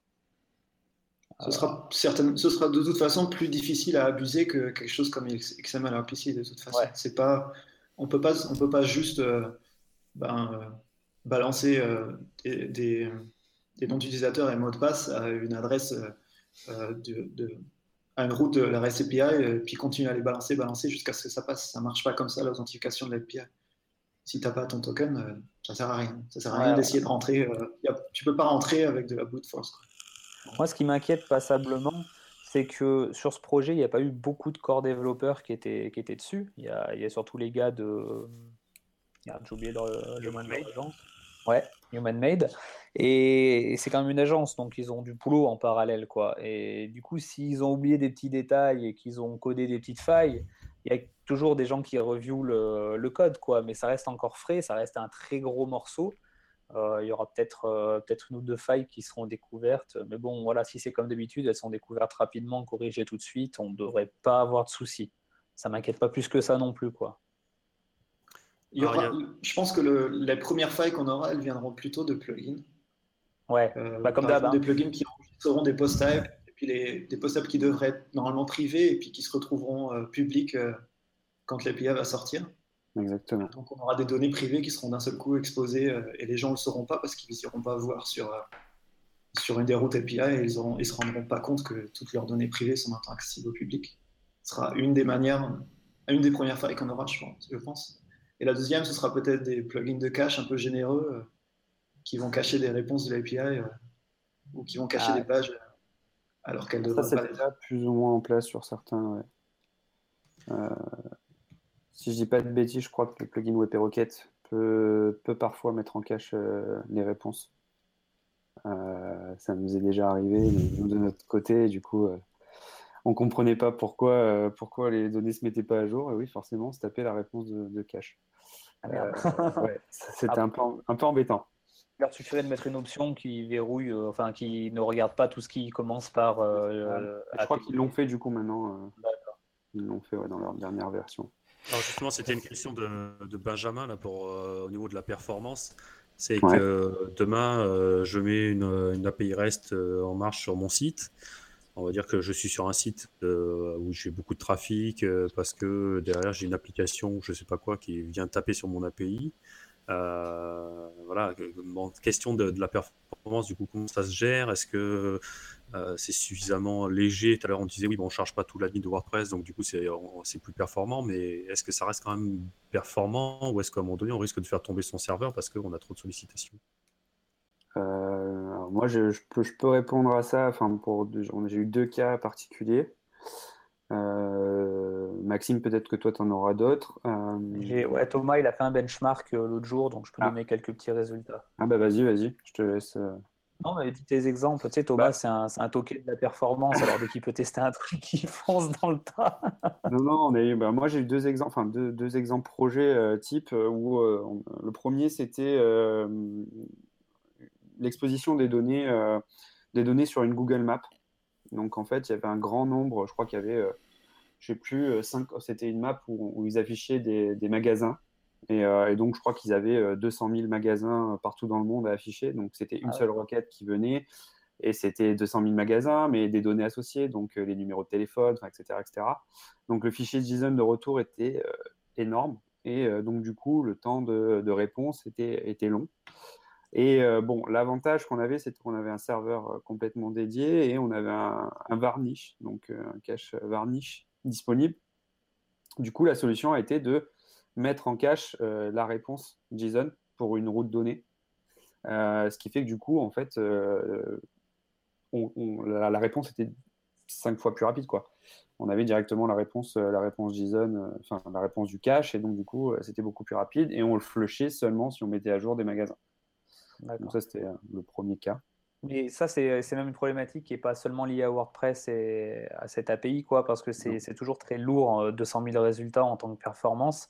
J'avais lu un article à ce sujet, d'ailleurs, je, je, sais que maintenant, en SQL, tu peux faire une requête par rapport à des coordonnées géographiques, donc dire que tu veux quelque chose dans ton, dans ton périmètre de peut-être 100, 200 ou 1000 km à la ronde, et du coup, il va aller euh, piocher dans les bons résultats euh, t'en récupérer que, pas beaucoup. Et puis après, ben, quand tu te mets à dézoomer, là, il va récupérer en circulaire autour. Euh, mais ça demande à faire une requête qui est complètement sur mesure euh, en pur SQL. Moi, SQL, on n'est pas très, très, très pote. Donc, euh, je saurais pas te la faire, tu vois. ouais, je sais, moi non plus. ça, c'était le premier cas. Et le deuxième cas, j'ai plus les conditions exactes, mais je sais que euh, du coup, là, il n'y avait pas de varnish sur le serveur, donc euh, pas de cache statique. c'était, euh, ah oui, parce que c'était une partie full connectée, donc il y avait vraiment, vraiment pas de cache statique. Et du coup, là, on a développé un petit module interne pour certaines réponses les mettre directement dans le cache objet. Donc ça, ça a été voilà, un petit travail supplémentaire qui n'est pas forcément prévu de base où euh, du coup certaines réponses, on les mettait, euh, on les mettait dans le cache objet pour pouvoir euh, avoir des réponses beaucoup plus rapides. voilà, c'est les deux exemples que j'ai, puisqu'après le reste, c'est des, requêtes assez légères et faciles, donc qui ne demandent pas forcément une mise en cache ou une sollicitation énorme. Peut-être, du coup, toi, Maxime, tu vas avoir des données. Mais sur, sur les objets classiques de WordPress, comme les articles ou les pages, j'imagine qu'il y a quand même le cache de WordPress, quoi, puisqu'il s'applique sur les articles et les pages. Euh, oui, tu as une partie. Oui, oui, tu as une partie du cache objet qui est utilisé, oui, bien sûr. Et donc, euh, il n'y en a peut-être pas forcément des spécifiques à la REST API, mais en tout cas, il, euh, quand elle va chercher un article, s'il est déjà dans le cache, elle ne va pas le refaire la requête, quoi, c'est ça que je veux dire. Ah, pour, pour info, moi je, suis allé à Codeur en scène, c'était la, semaine dernière, Et j'ai découvert, alors c'est peut-être un service qui est, qui est pas nouveau, hein, je ne connaissais pas, mais qui s'appelle streamdata.io en fait, qui permet de transformer euh, une API JSON. Donc, en fait, on a une REST API qui fournit un, fichier JSON. En fait, on le plug sur cette euh, plateforme-là et ça permet de distribuer en temps réel les datas. Donc, en fait, eux se chargent de délivrer en fait, les datas en temps réel sans forcément surcharger l'API, euh, notre API en fait, qui est, qui est consultée, faire du cache dynamiquement en fait. ouais. Il n'y a qu'une requête et eux ils font le dispatch, c'est ça? Donc, euh, eux, il n'y a qu'une requête, c'est Streamio, et eux, ils font le dispatch sur euh, tout le monde, c'est ça? Et après, c'est eux qui sont attaqués, en fait. Voilà. Donc, euh, du coup, pour, pour en termes de performance, bah, bah, bah, voilà, le fichier JSON est caché, et puis après, derrière, le gros avantage aussi, c'est qu'en fonction de la techno qu'on va utiliser pour consommer cette API, euh, bah, du coup, en fait, au niveau de la, consultation, ils ont simplifié au maximum en fait le requêtage sur l'API. Euh, donc voilà, c'était plutôt pas mal. Euh, donc on mettra le lien dans, le podcast, mais et puis je crois que c'est en termes de prix, ça reste super abordable parce que il me semble que c'est jusqu'à un million de, consultations par mois, enfin un truc. Ouais, c'est ça, c'est 10 euros par million. Par milliard, non Non, million, million. Déjà pas mal. 1000 millions, milliards de millions. C'était Krasuki qui avait fait. Et après, c'était du sur-mesure, donc il faut les contacter. Et euh, voilà, c'était. En tout cas, la démo était assez bluffante et. Euh... Moi, je connaissais pas. Merci du. Merci de l'info. Euh, j'ai reçu un tweet là de Ludovic qui me dit que. Ouais, c'est que j'ai. Ouais, alors c'est peut-être pas le même. Moi, c'était sur. Euh, il a raison. Euh, tout à l'heure, j'ai parlé d'OVH, donc on ne peut pas se limiter à citer ce OVH euh, comme hébergeur euh, qui supporte le SSL et tout ça, donc il faut en citer plusieurs. lui, il parlait de SiteGround pour, pour le PHP 7.1.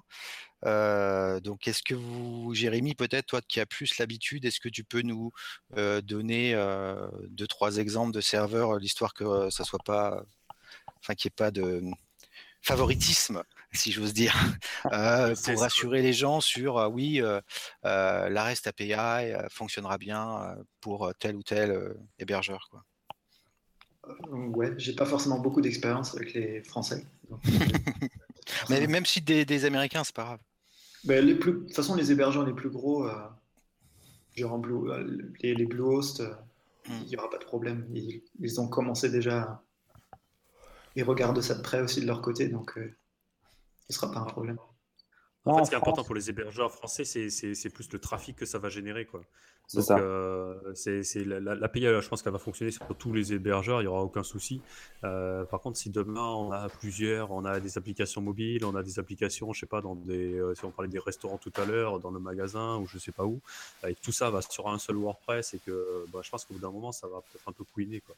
Donc, Ouais, après les hébergeurs maintenant ils limitent plus en termes de trafic. Je me rappelle qu'OVH avant ils disaient voilà, tu avais le droit à 100 000, euh, je sais pas, 100 pas, pas visites, mais 100 000 requêtes par mois. Maintenant c'est, on le voit de moins en moins parce que les serveurs sont assez puissants pour pouvoir le, gérer. Surtout qu'avec le HTML5, avec les WebSockets, on a des serveurs qui communiquent en temps réel avec tous les clients connectés. Il y a beaucoup d'échanges de données et ça tient la charge. On a beaucoup évolué euh, à ce niveau-là. quoi.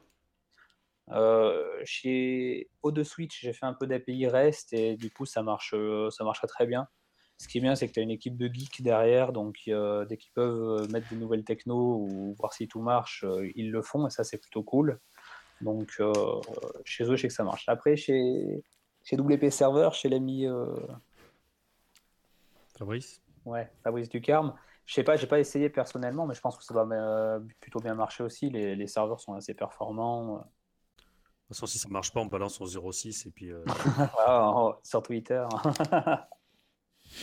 Autrement, tous les hébergeurs WordPress spécialisés, euh, ils le gèrent sans problème.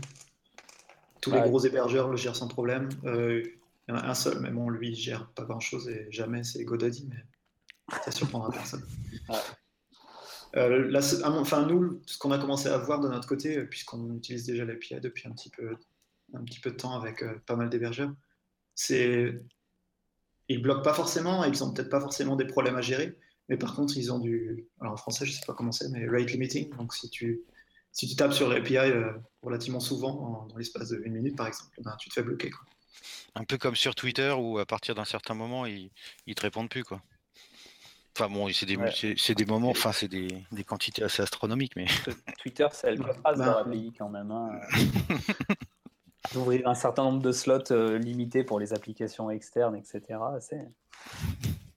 Derrière, c'est vrai que ça, ça, ça, génère énormément de, trafic, donc au niveau du coût du serveur, c'est ça se sent quoi.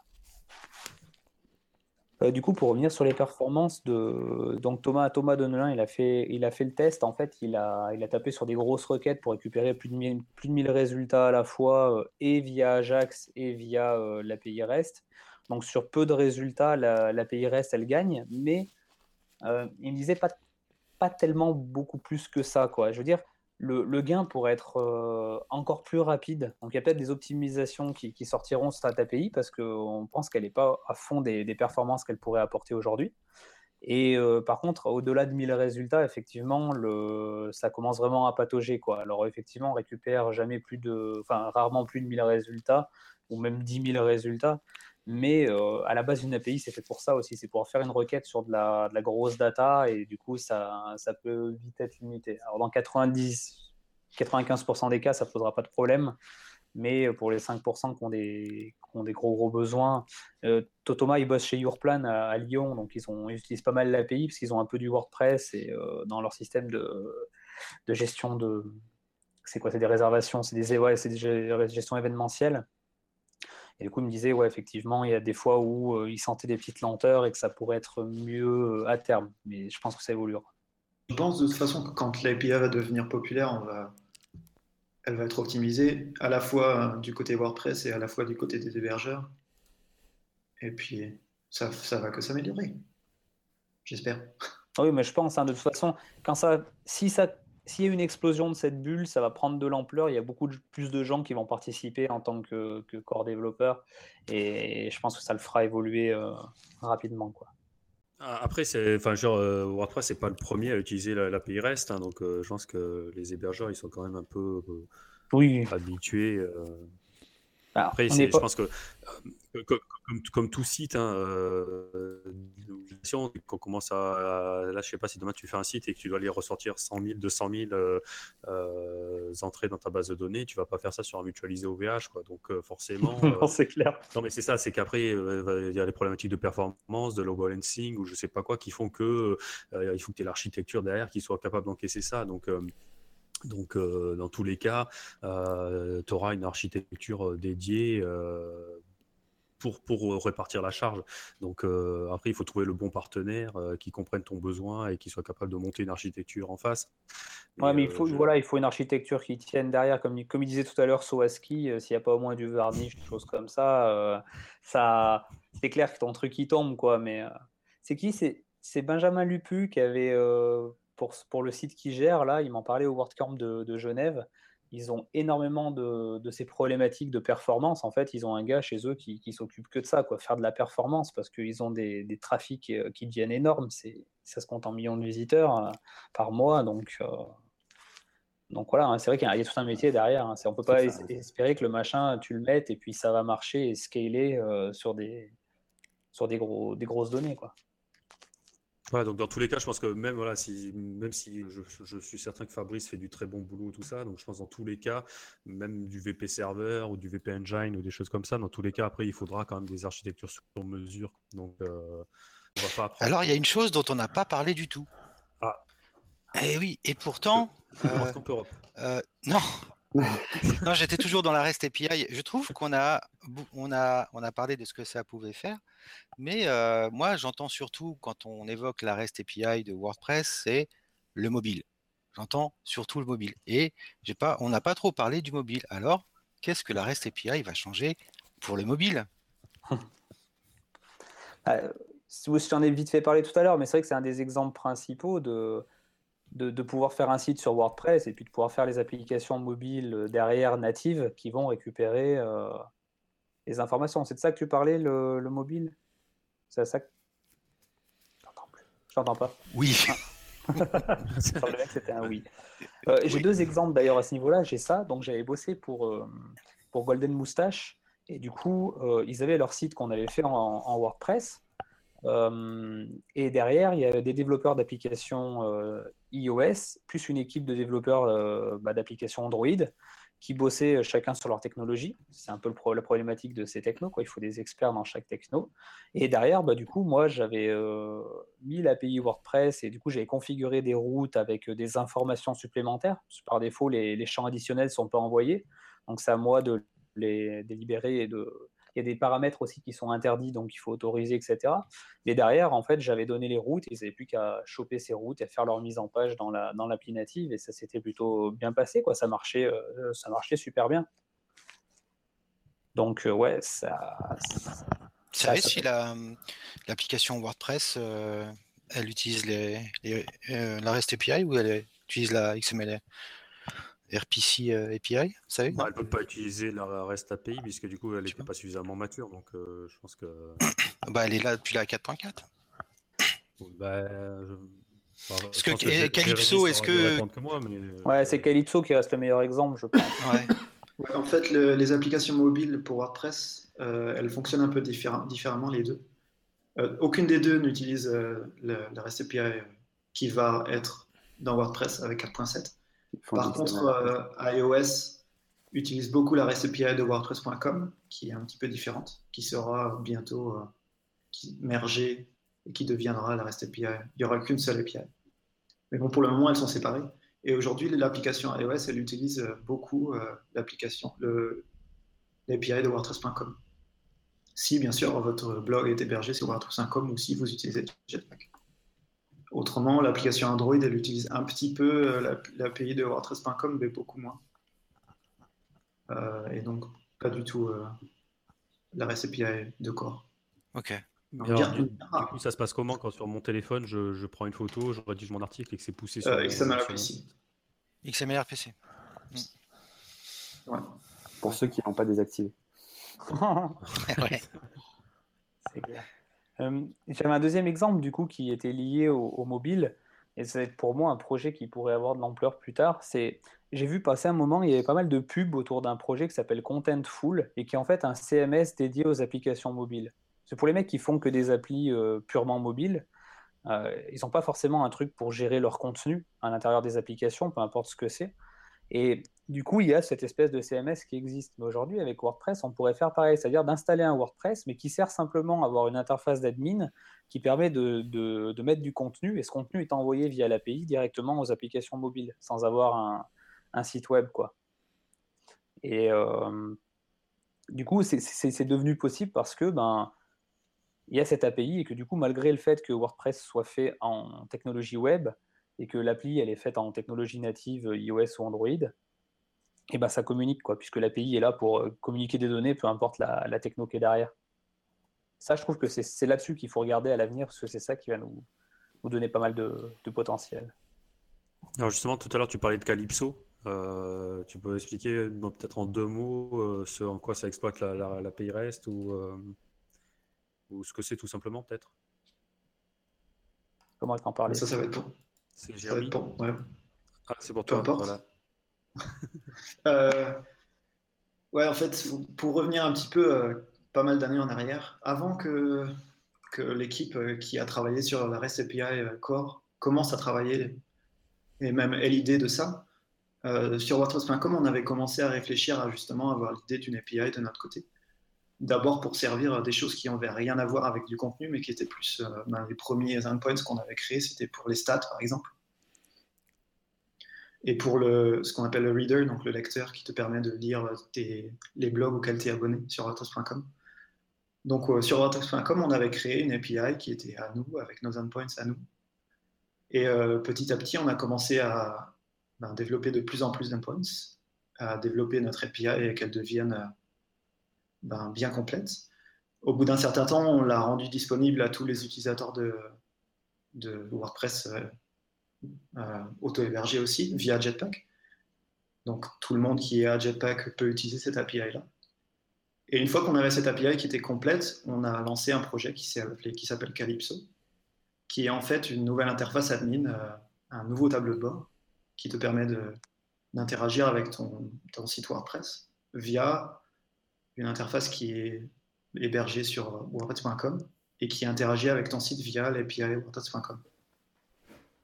Et au final, c'est exactement tout ce qu'on a dit, les exemples dont on a parlé, ben c'est exactement ça. C'est donc euh, une interface qui, qui n'a rien à voir avec WordPress, qui utilise React euh, et qui interagit avec un site WordPress via euh, une API, qui est pour le moment un petit peu différente de l'API Core, mais qui sera bientôt la même. Du coup, fort de cette expérience, qu'est-ce que tu penses de la faisabilité de, bah, de faire la même chose, mais pour le, le cœur de WordPress.org c'est totalement possible. Euh, par contre, enfin, personnellement, moi je travaille pas sur le sur l'API et sur Calypso euh, très souvent, donc je suis peut-être pas la meilleure personne pour en parler, mais je sais que, notamment au départ, euh, c'était plus difficile de trouver des contributeurs que pour WordPress. Donc c'est-à-dire qu'il y a beaucoup plus de gens qui sont qui se sentent capables de contribuer au projet WordPress et à lancer quelques lignes de PHP ici et là que de gens qui se sentent capables de contribuer à un, gros projet React euh, en JavaScript pur et dur. Et donc au départ, euh, ben, du coup, c'était un projet sur lequel on a relativement peu de contributeurs externes par rapport à WordPress. Et donc si, WordPress voulait aujourd'hui dire, euh, bon ok, on lance la création d'un nouveau tableau de bord, on accepte tous les contributeurs et tout le monde va nous aider à construire ce nouveau tableau de bord. Honnêtement, je ne sais pas s'il y aurait beaucoup de contributeurs. Ouais.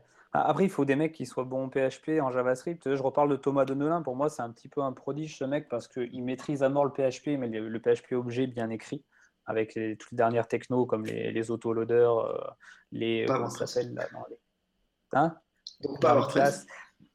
Ouais, non, mais oui, bah, en plus, des fois, il est un peu troll là-dessus, euh, Mais en plus, il maîtrise à mort React. Et je lui ai dit, tu as, un intérêt, toi, à devenir euh, participant au niveau du corps, parce que des gens avec ce profil-là, il n'y en a pas beaucoup. Tu vois. Même moi, je ne me sentirais pas de, participer au corps parce que j'ai un PHP qui n'est pas assez bon et je n'ai pas de compétences en JavaScript assez, euh, assez poussées. Quoi. Je reste polyvalent, mais euh, le problème, c'est que je ne suis pas assez poussé. Donc, c'est vrai que des gens comme lui, il n'y en, a, y en a vraiment pas beaucoup et c'est vrai que ça va être la difficulté d'en trouver. Pour revenir à cet API, pour moi, la difficulté, ce serait de pouvoir réintégrer les hooks euh, dans une interface qui est faite en JavaScript. Je ne sais pas comment, euh, comment faire ça. Et il y aura peut-être d'autres problématiques auxquelles on ne pense pas et qui vont peut-être faire en sorte que c'est compliqué. quand je vois le temps que ça a pris pour faire juste l'API, euh, refaire une refonte, une beauté de, l'interface d'admin WordPress, à mon avis, c'est. Ouais, si tu arrives à trouver 5 mecs dans le monde qui seraient capables de se dire ouais, je me le sens de faire, ça le grand max. quoi. Je pense qu'il y a pas mal de développeurs JavaScript qui seraient qui serait capable de le faire. Et au final, il n'y a pas. Si les endpoints sont développés correctement, tu n'as pas forcément besoin de connaître beaucoup de PHP. Mais le problème, c'est qu'aujourd'hui, les développeurs qui travaillent en JavaScript, euh, si tu leur parles de WordPress, euh, ils vont se dire euh, Attends, attends, WordPress Je touche pas à ça, même pas. dès, que, j'en entends parler, je dégage parce que WordPress, c'est le passé, WordPress, c'est PHP, moi, j'en veux pas. Et du coup. C'est le problème des développeurs, ça. Du coup, à mon avis, ce serait un des problèmes majeurs qu'on aura pour, pour vraiment transformer WordPress dans le futur. Il faut qu'on le rende un peu sexy pour, euh, pour les développeurs de JavaScript. Ouais. Après, ça, je ne sais pas comment faire. Mais je pense qu'on est sur la bonne voie là. Le fait déjà qu'on ait une API. Moi, j'ai un pote un jour qui me fait Mais WordPress n'avait pas, toujours pas d'API développeur Python. Euh, je fais, ben non, mon gars, on vient de l'avoir, là, c'est tout neuf, tout propre. Je fais, ben, vous n'êtes pas pressé, les gars? Ben ouais, excuse, on avait d'autres choses à faire, en gros. Mais du coup, je pense que là, au moins, ça permet de dire, ah ouais, c'est cool, WordPress, c'est une API, on peut faire des choses en JS. J'ai deux, trois mecs qui m'ont dit déjà, c'est cool, maintenant, on y pense à WordPress, parce que du fait que rien qu'il la, du fait qu'il y ait l'API, on peut communiquer peu importe le langage, et ça, c'est cool. Mais euh, juste, il euh, faut se rappeler que WordPress, c'est quoi? C'est 27% Ouais. Et euh, moi, j'aurais dit à ton, à ton gars, bah ouais, on n'a toujours pas d'API, mais vas-y, contribue. Fais-la nous, l'API. moi, je n'aime pas trop les gens qui se plaignent comme ça et qui, qui contribuent pas. Si le mec, il sait faire, il contribue, putain. Il se plaint pas. Parce que c'est pas dans la philosophie. Euh, les, gens oui, c'est pour faire du blog, c'est mal codé, et puis du coup. Euh, ah bah, bah, tous ceux qui disent ça, contribuez. Faites mieux. Après, c'est pas forcément des gens qui, sont, qui se sentent confortables de travailler avec du PHP, par exemple. Non, mais moi, euh, moi c'est les développeurs, ils trouvent WordPress pas sexy, etc. Mais euh, c'est open source, ils ont le droit de contribuer. Et il y a quand même un marché qui, à mon avis, me semble assez énorme. 27% du web utilise WordPress. C'est que c'est pas non plus merdique. donc, à chaque fois que j'entends ça des, développeurs PHP, JavaScript, etc., je suis assez étonné, quoi. Parce que d'autant plus, on a besoin d'eux. On leur dit, ben, venez, on vous, on vous, ouvre les portes, contribuez. Mais les entendre se plaindre comme ça, ça me. C'était mon coup de gueule du soir. c'est une autre approche. Euh, c'est des mecs qui, dans, dans, leur tête, euh, ils vont te coder un CMS. Quoi. Ils vont prendre du Symfony, du Zen ou je sais pas quoi, là, et puis ils vont faire un truc. Donc, euh, après, quand tu vas leur montrer qu'avec WordPress, ce qu'ils ont passé 5 jours à développer, en, en, une demi-journée, tu peux faire la même chose. Alors, ça sera peut-être pas en termes de performance aussi peut-être léché que ce que tu feras en sur-mesure, mais mais voilà, c'est donc c'est des mecs qui sont formatés pour dire voilà, on, vise le, truc euh, voilà sur mesure, on maîtrise chaque ligne de code, et tout ça quoi.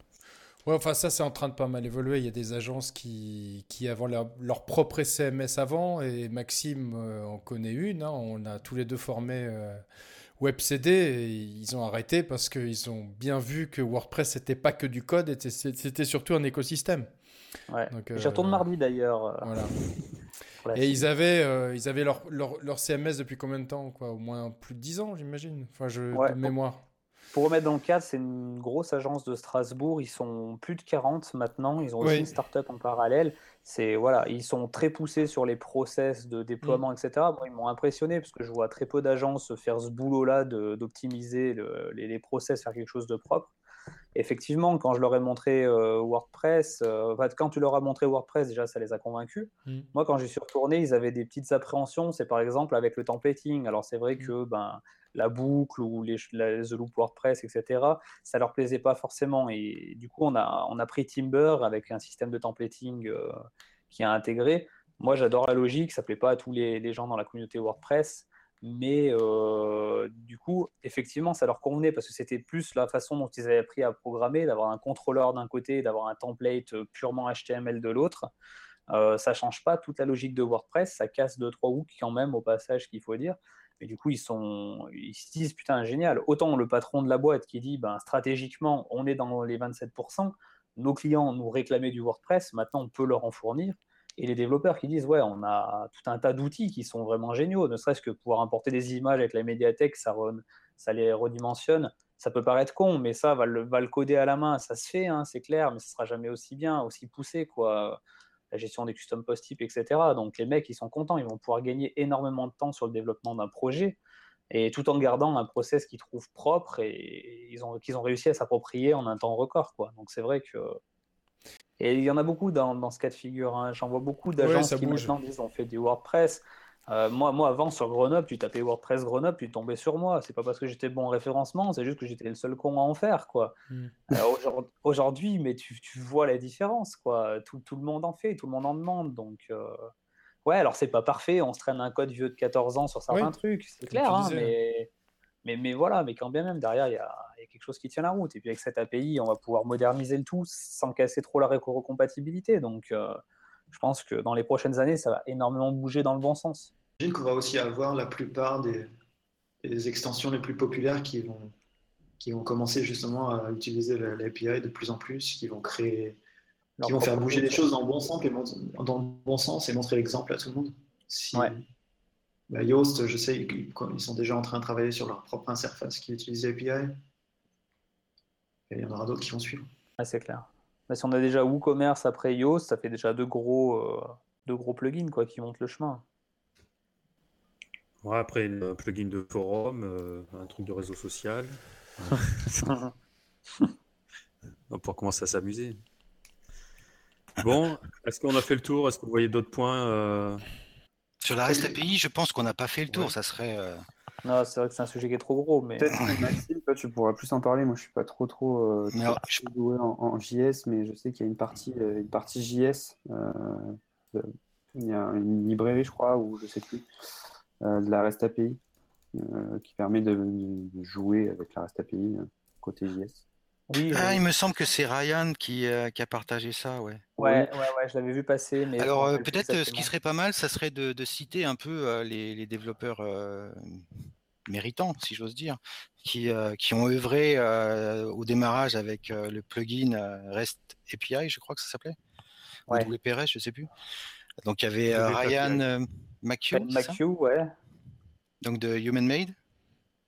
C'est ça? Ouais. Il y a une autre personne de Human Made aussi. Rachel. Ouais. Quelque chose. Rachel quelque chose. Je serais incapable de dire son nom de famille, j'en suis désolé. Tu le connais, tu la connais peut-être, Jérémy?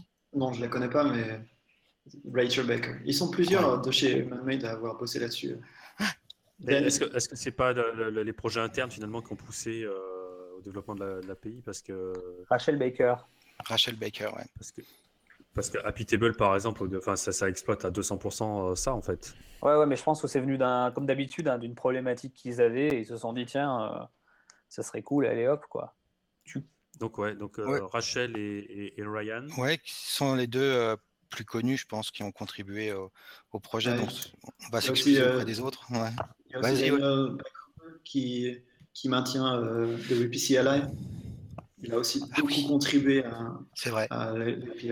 WPCLI qui, euh, qui est passé en 1.0, si, euh, si j'ai bien vu. Oui, tout à fait. oui, parce qu'ils veulent tout centraliser, que WPCLI et l'API REST utilisent la même logique de code de base. Donc ça aussi, ça, ça c'était vraiment cool donc ouais, en plus de ce que vous disiez tout à l'heure, en plus d'avoir développé euh, l'API, ils ont aussi travaillé sur des petites librairies qui permettent d'interagir avec l'API euh, depuis différents environnements et en différents langages. Donc ils ont une petite euh, librairie pour Node, ils ont d'autres librairies. J'ai pas trop suivi tous leurs projets, mais tout ça, ça va continuer à marcher une fois que WordPress, que WordPress 4.7 4.7 intégrera l'API. Ouais, c'est clair. Mais moi, moi, je sais pas comment ils font ces gens-là pour tenir une agence, faire des projets clients et en plus arriver à te pondre une API euh, en parallèle, quoi. T'as vu le coup Moi, j'aime bien. Moi, j'aime bien quelque chose que je viens de, que je viens d'entendre et que j'aime plutôt euh, assez bien. C'est le concept du WordPress 4.7 ou alors du 4pod.7. Merci Jérémy pour euh, cette perle. C'était ça l'API euh, JavaScript, c'était vpcom.js dont tu parlais, non euh, Non, ouais, celle-là en fait c'est pour interagir avec l'API WordPress.com, mais il y a un équivalent pour l'API Core. Ils sont tous sur le projet Git. Euh, je peux trouver un lien d'ailleurs. Ils sont tous sur le projet GitHub de, de, de l'équipe. C'est pas le truc qu'a partagé Alexandre là dans le, dans C'est la, la, doc, ouais, en fait, ils ont un JavaScript, euh, un client JavaScript en fait. D'accord, ah oui, bah, je sais pas du coup. Euh, mais le lien, effectivement, doit être. Euh, Donc JavaScript client. Peut-être ce qui, ce qui va changer avec le fait que ce soit maintenant dans le corps, ça veut dire que les choses vont bouger un peu moins vite. Moi, c'est une, de mes petites peurs avec. Euh, je suis d'accord avec toi. parce que jusqu'ici, euh, le, plugin euh, REST API en lui-même, il était développé très rapidement. Hmm. quand ils voulaient faire un choix, ils n'avaient pas forcément besoin d'en hmm. parler pendant des mois avant de prendre une décision. C'était, ça passait dans le plugin et puis si ça cassait, ben, tant pis, on, on changeait derrière. Ouais, c'est vraiment important ce que tu viens de dire. Ouais. Mmh, je suis d'accord. Maintenant, il faut passer par un ticket sur le track pour dès que tu veux parler de quelque chose et que tu veux faire un petit changement. Mmh. Et euh, à mon avis, ça va, ça va ralentir l'ensemble mmh. beaucoup. Et si les gens qui ont contribué euh, au, à l'original, au plugin original, s'ils continuent pas à travailler dur pour euh, justement répondre aux gens sur le track, j'ai peur que ça ralentisse beaucoup. Je suis pas certain d'ailleurs que Ryan soit un committeur permanent. Je sais que j'ai cru voir que Rachel, si, Rachel l'est, mais j'avais pas vu pour euh, Ryan, d'accord. La plupart des gens qui sont actifs euh, dans le projet, de toute façon, ils ont le guest commit mm. et certains ont eu le commit permanent. Mm. Donc c'est pas un problème de ce côté-là, mais ça, ben, ils ont quand même déjà bossé pendant. Je sais pas, ça fait combien de temps? Trois ans. C'est énorme. Ça a commencé en 2013, ben, ouais. Donc là, il ne faut pas que ça s'arrête maintenant. je dirais qu'il y a des avantages à être dans le corps, et comme tu dis, il y a ces inconvénients-là. L'avantage d'être dans le corps, c'est que bah, tu es dans le corps, et puis ça, c'est robuste, et puis voilà. Euh, mais euh, le désavantage, c'est qu'effectivement, quand tu veux euh, avancer vite, eh ben, tu n'es plus une petite équipe. Tu es, je sais pas combien il y a de une, de, une, centaine, 200, non Je sais pas combien il y a de, de contributeurs en tout au cœur, mais ça peut, ça peut prendre longtemps. D'ailleurs, des fois, il y a des tickets, tu vois, 7 ans. enfin voilà, c'est vrai que c'est un avantage et un inconvénient. Bon, l'avantage, c'est que ça va quand même euh, je pense le démocratiser aussi. ça sera disponible dans WordPress sans rien d'autre, quoi. Donc, je pense que ça, c'est un, vrai avantage quand même malgré tout. Ouais, puis je sais plus lequel d'entre vous qui disait tout à l'heure, il y a, peut-être des chances qu'il y ait quelques petites failles qui se soient glissées parce qu'il n'y avait pas suffisamment d'audits dans le plugin. Moi, Maintenant que c'est dans le cœur, on aura un petit peu plus de gens à y regarder, acheter un œil, et puis on espère que moi, j'ai vu, parce que comme je fais des check-out assez régulièrement, à chaque fois, euh, à partir du moment où ils ont mis la, les endpoints, là, d'un coup d'un seul, j'ai vu le, le, nombre de, de, de, tests PHP uniques. à un moment donné, je téléchargeais que des tests PHP, des tests euh, de PHP unit pour la REST API, justement. Je dis, ah waouh, ah ouais, d'accord, il blinde, il blinde, il blinde. Ah, ça, c'est bien, c'est une bonne pratique. Encore pas assez de monde qui fait des tests unitaires. Euh. Exactement moi, je dis ça, j'en fais jamais, mais. Autant que je me, que je me dise coupable tout de suite. Hein. Je fais pas de plugin non plus euh, en ce moment, donc ça va. T'écris un livre? Ah, J'écris des, des, cours, des formations. Ouais, d'ailleurs, tu as fait des posts sur euh, la REST API de, sur euh, Geekpress, je crois. Ouais, il y a une série de 6 ou 7 articles au total. Donc, il y a la conférence initiale que j'avais faite au WP Tech, à mm. peu près la même que j'avais faite au WordCamp Paris, en un peu plus accessible, et euh, quelques tutos, mais à mon avis, ils sont peut-être plus à jour puisqu'ils utilisaient euh, du coup le, plugin. Donc, les routes ont peut-être changé depuis, et euh, les fonctions, je sais que les fonctions d'autorisation, enfin les hooks, ils, les... ils, ont un petit peu changé. Après, la logique reste relativement la même, donc. Mm. Ça va quoi. On mettra des liens sur euh, l'article qu'on fera sur euh, le compte-rendu de, de cette fabuleuse soirée. 22h41 euh, chez moi. Il va peut-être être temps de clôturer. Non?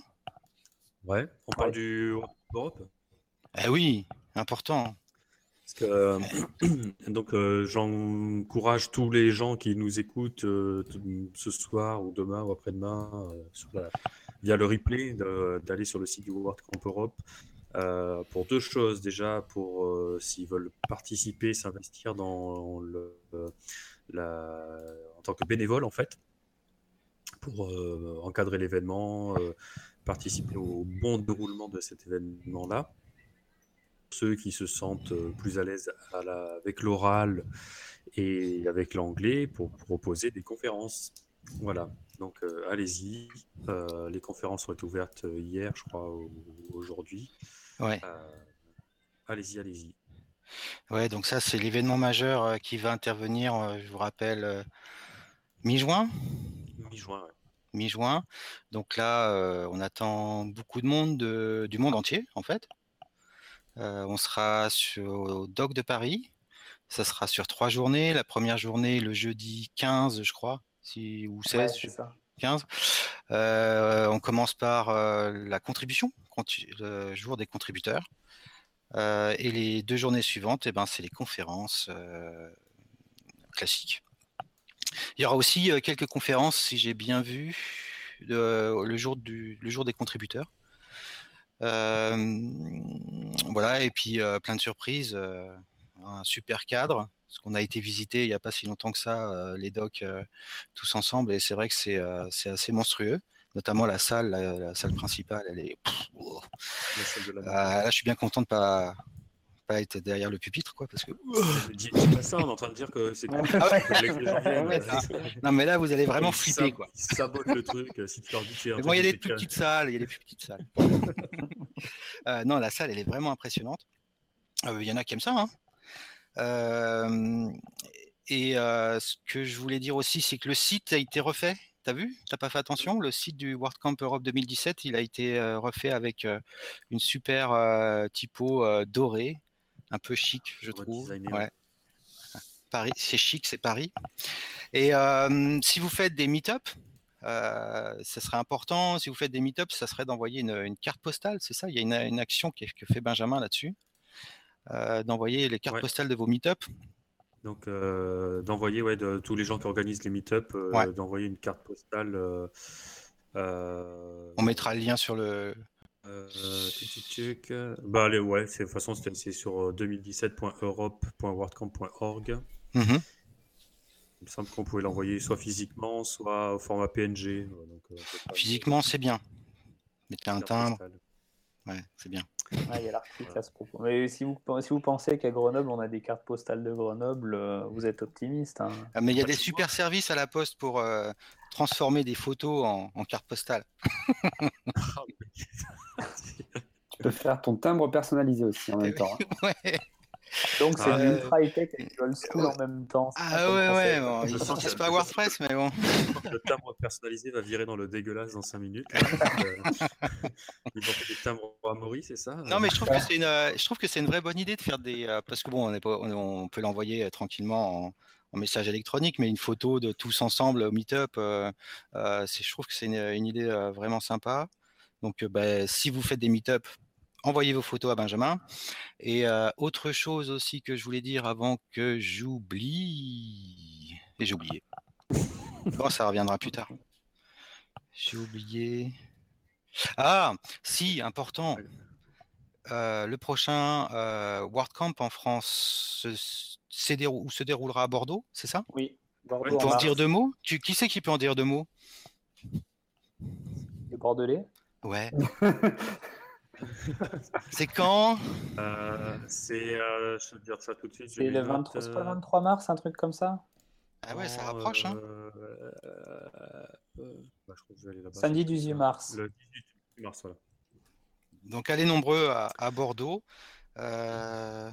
Euh, et ouais, merci à, à, à, Jérôme qui vient de nous envoyer le lien vers le site.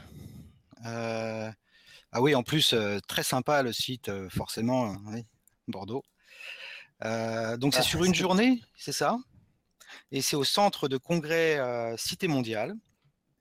Et l'appel à orateurs est ouvert apparemment. Et l'appel à partenaires également, c'est important de soutenir ces événements. Euh, et donc voilà, vous, vous pouvez euh, parler de WordPress et proposer votre conférence euh, sur le site de Bordeaux. Comme ça, vous faites un échauffement pour le WordCamp Europe dans la foulée. Ça me paraît un beau programme.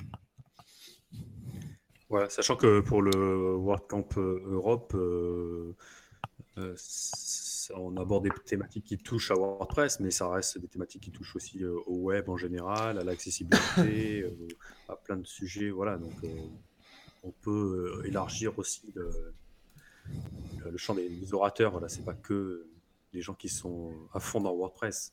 Venez, les gens, venez. Viendez. J'ai beaucoup de gens qui s'imaginent en tant que débutants qui n'ont pas leur place dans les WordCamp et c'est toujours le sujet récurrent. Ils ont raison. voilà, bravo. Alors l'autre il dit qu'il y a une, une, salle qui est énorme et intimidante. En fait, il veut ah, je plaisante. mec. c'est le traître en fait dans, le, dans, la, dans la bande. Non, mais en, en, fait, je le vois encore plus maintenant que, que je tiens WP Chef avec, euh, avec Alex et, et Nicolas.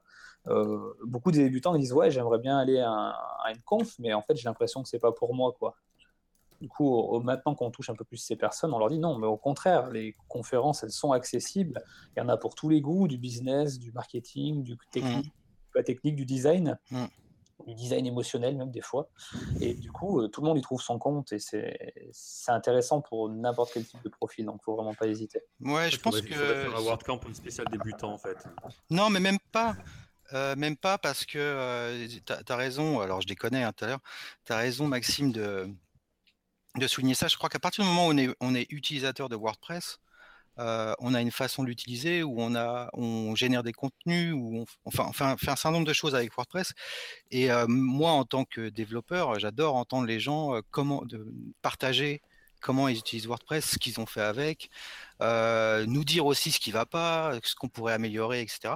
Euh, au contraire, je trouve que, enfin, je pense que euh, vous avez tout à fait la place euh, au WordCamp. Et on a beaucoup de choses à apprendre en vous côtoyant, du moment que vous lisez les manuels. eh ben, il y a Maxime qui vient de nous rejoindre. Alors Maxime, tu arrives, euh, pour le pot de départ, toi.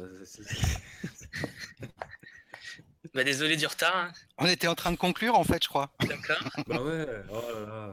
Ah, je suis d'accord avec mes collègues, hein, utiliser la REST API, c'est super cool.